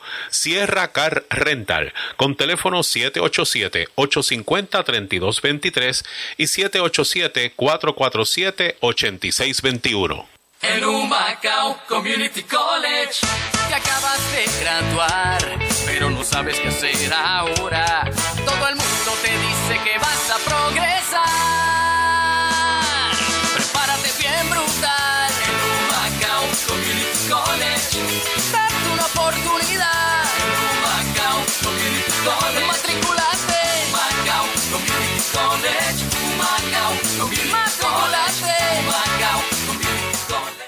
Amigos, les recuerdo que mi comunicación es gracias a Humacao Wireless. Humacao Wireless está aquí en Humacao en la carretera 924 esquina calle Minerva, pero Pompi tiene otra tienda en Juncos, Gadget Smart en la carretera 31, al ladito del Batey frente a Amgem en Juncos. En ambas tiendas, Pompi tiene reparación de celulares, reparación de computadoras y servicio de recarga prepago de su compañía de celular. También tiene baterías, cables, accesorios, celulares nuevos, celulares usados, celulares desbloqueados. Mire lo que usted necesite. Vaya donde Pompi. 787-436-2666. 787-436-2666. Estamos de vuelta. ¿Tiene algún problema en su comunidad? Llame ahora al 787-852-1240 y exprese su sentir.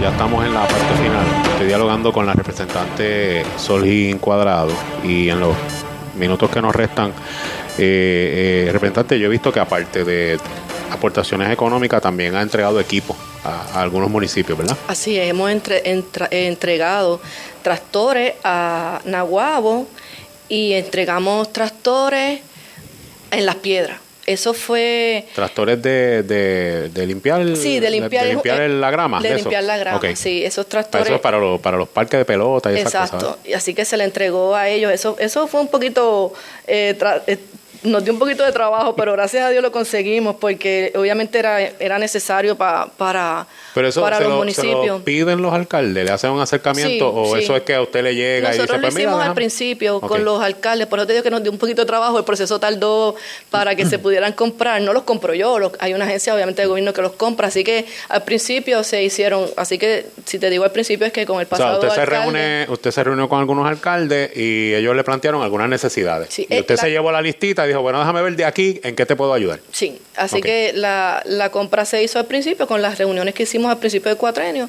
y, y los que solicitaron pues sí se les dio, así que obviamente nosotros hicimos ese, ese compromiso y lo hicimos. Yo quiero mencionar, Stephen, una cosa bien importante cuando estábamos hablando de las escuelas, eh, que a pesar de todas estas situaciones dentro de las escuelas del distrito, nosotros, ¿verdad? yo he dado, he asignado unos fondos a las escuelas en Humacao que que me he sentado con ellos y, y se le asignaron a la escuela Juan Ponce de León, se asignó dinero, se le asignó a, a Ah, la libre escuela- de... esa es la libre de música. ¿no? Ajá, la- se le asignó Que a nosotros la- hicimos un reportaje de, de esa escuela mismo. y sí supe que después... Luego de ese reportaje, Stephen, yo recibí muchas llamadas de personas que habían estudiado ahí hace muchos años y que no querían que esa escuela se, ¿verdad? se, se la cerrara ni nada. Así que hicimos una reunión con el secretario y le dijimos que íbamos a entregar también fondos. Así que le entregamos a la Libre de Música 20 mil dólares.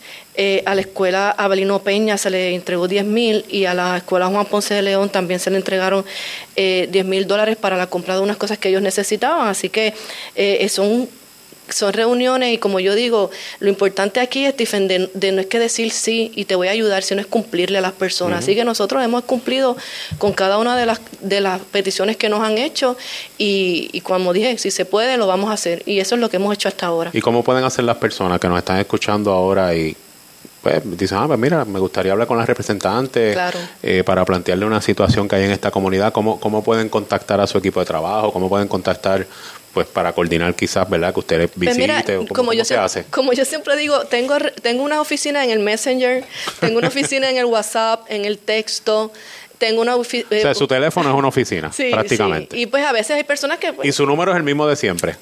Que to- todo aquel que, que tenía el teléfono de, De 20 años. de Sol de hace Sí, 15 años, pues, 20 pues años, todavía sí, lo tiene. Todavía lo tengo. Y el Messenger, pues imagínate el Facebook, la- las redes sociales ah, para son en ese sentido pues aportan mucho y, y la gente me escribe mucho por las redes sociales y los contactamos y nos llaman a la oficina eh, para, para pedirnos ayuda y gracias a Dios hemos podido ayudar a cada una de las personas que nos han llamado y, y seguimos visitando. Tenemos una agenda bien cargada, Stephen, de poder seguir atendiendo a la gente directamente, ¿verdad? Porque eso es la, la parte más importante. Y, y hay un día a la semana o al mes que usted saca para, para atender público en algún sitio, en el Capitolio o, o Pues- acá en alguna alcaldía Pues o te, algo. pues- o- pues te voy a contar. La- para, para uno estar en estas posiciones hay que ser bien organizado, lo estábamos Sí. hablando al principio. Así que eh, los lunes casi siempre pues yo tengo agenda eh, en la, ofici- en la oficina allá en el Capitolio. Los martes son días de sesión. Los miércoles eh, tengo vistas públicas para poder cumplir, ¿verdad? Con estos proyectos de ley que son tan importantes. Y los jueves y los viernes estoy en el distrito. Así que para como sabemos que están lejos, los tapones están terribles, Sí. pues coordinamos y, vam- y, para que la persona no vaya a San Juan, pues nosotros vamos a su casa y vemos la o situación. sea que cuando se comunican con usted, usted agenda esa parte para jueves o viernes, porque Sí. va a estar acá en el distrito. y lo puedo agendar para cualquier día, yo no tengo ningún problema, lo digo para poder cumplir Sí, con todo el mundo, claro, ¿me claro. entiendes? Pero nada, los martes he tenido que, antes de salir para la, para la para el Capitolio, antes de que comience la sesión, he tenido que visitar. Aquí hubo unas familias que, que como sabes, se perdieron sus casas, se les quemaron sus casas y son cosas que, que suceden de, de momento. Así que nosotros hacemos el arreglo porque estamos conscientes de que eso es primero. Muy bien. Representante, se me acabó el tiempo. No, no hay tiempo para hablar de política. No era muy importante tampoco porque todavía falta mucho. Falta mucho. Eh, lo que sí es que yo le voy a pedir es que, tal y como usó este programa, ¿se acuerda? Sí. Para anunciar su primera intención a correr a representante, pues lo utilice también cuando tome su decisión final de si se va a quedar para la Cámara o si va a aspirar a alguna otra posición, pues ese micrófono está disponible para usted para cuando usted vaya a hacer ese anuncio. Gracias, Stephen, gracias. Y como sé que la voy a entrevistar en muchas otras ocasiones de aquí al 2024, pues ya llegará el tiempo de hablar de, de política. Claro que sí. Me parecía que era importante en este momento que el, que el pueblo conociera más su gestión como, como representante que, que su aspiración política, porque todavía falta. Todavía y, falta, Y eso, para tomar esa decisión, pues tienen que darse varias varias cosas, Tú ¿verdad? sabes, tú sabes mucho. No, no, sí, yo sé que, que, eh, esas decisiones la gente se cree que eso es así fácil. No, voy a coger para aquí y ya se acabó, ¿no? Eso Es una toma, decisión- toma un estudio, un análisis. un y- análisis bien grande. La gente piensa que, por, mi- por ejemplo, en mi caso, es un análisis bien grande de saber, ¿verdad? La decisión, incluso tomar la decisión para, para aspirar.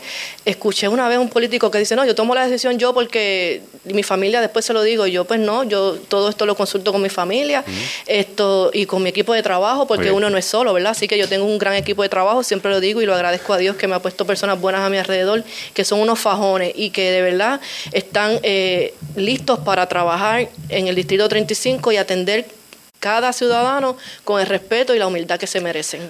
Bueno, pues muchísimas gracias por, por haber estado con nosotros. Quiero antes de irme anunciar que el próximo sábado eh, voy a estar en la calle, porque otra cosa que dije el primer día es que, que este año vengo callejero.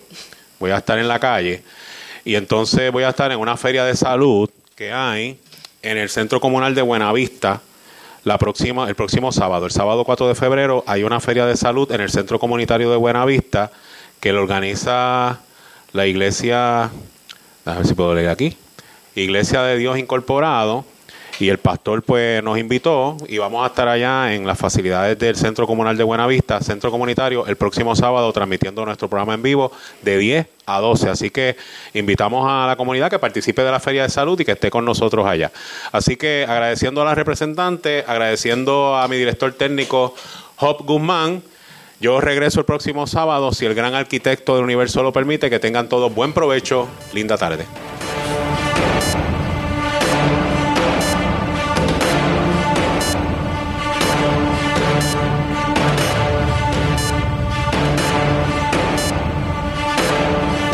Radio presentó a Stephen Álvarez informando.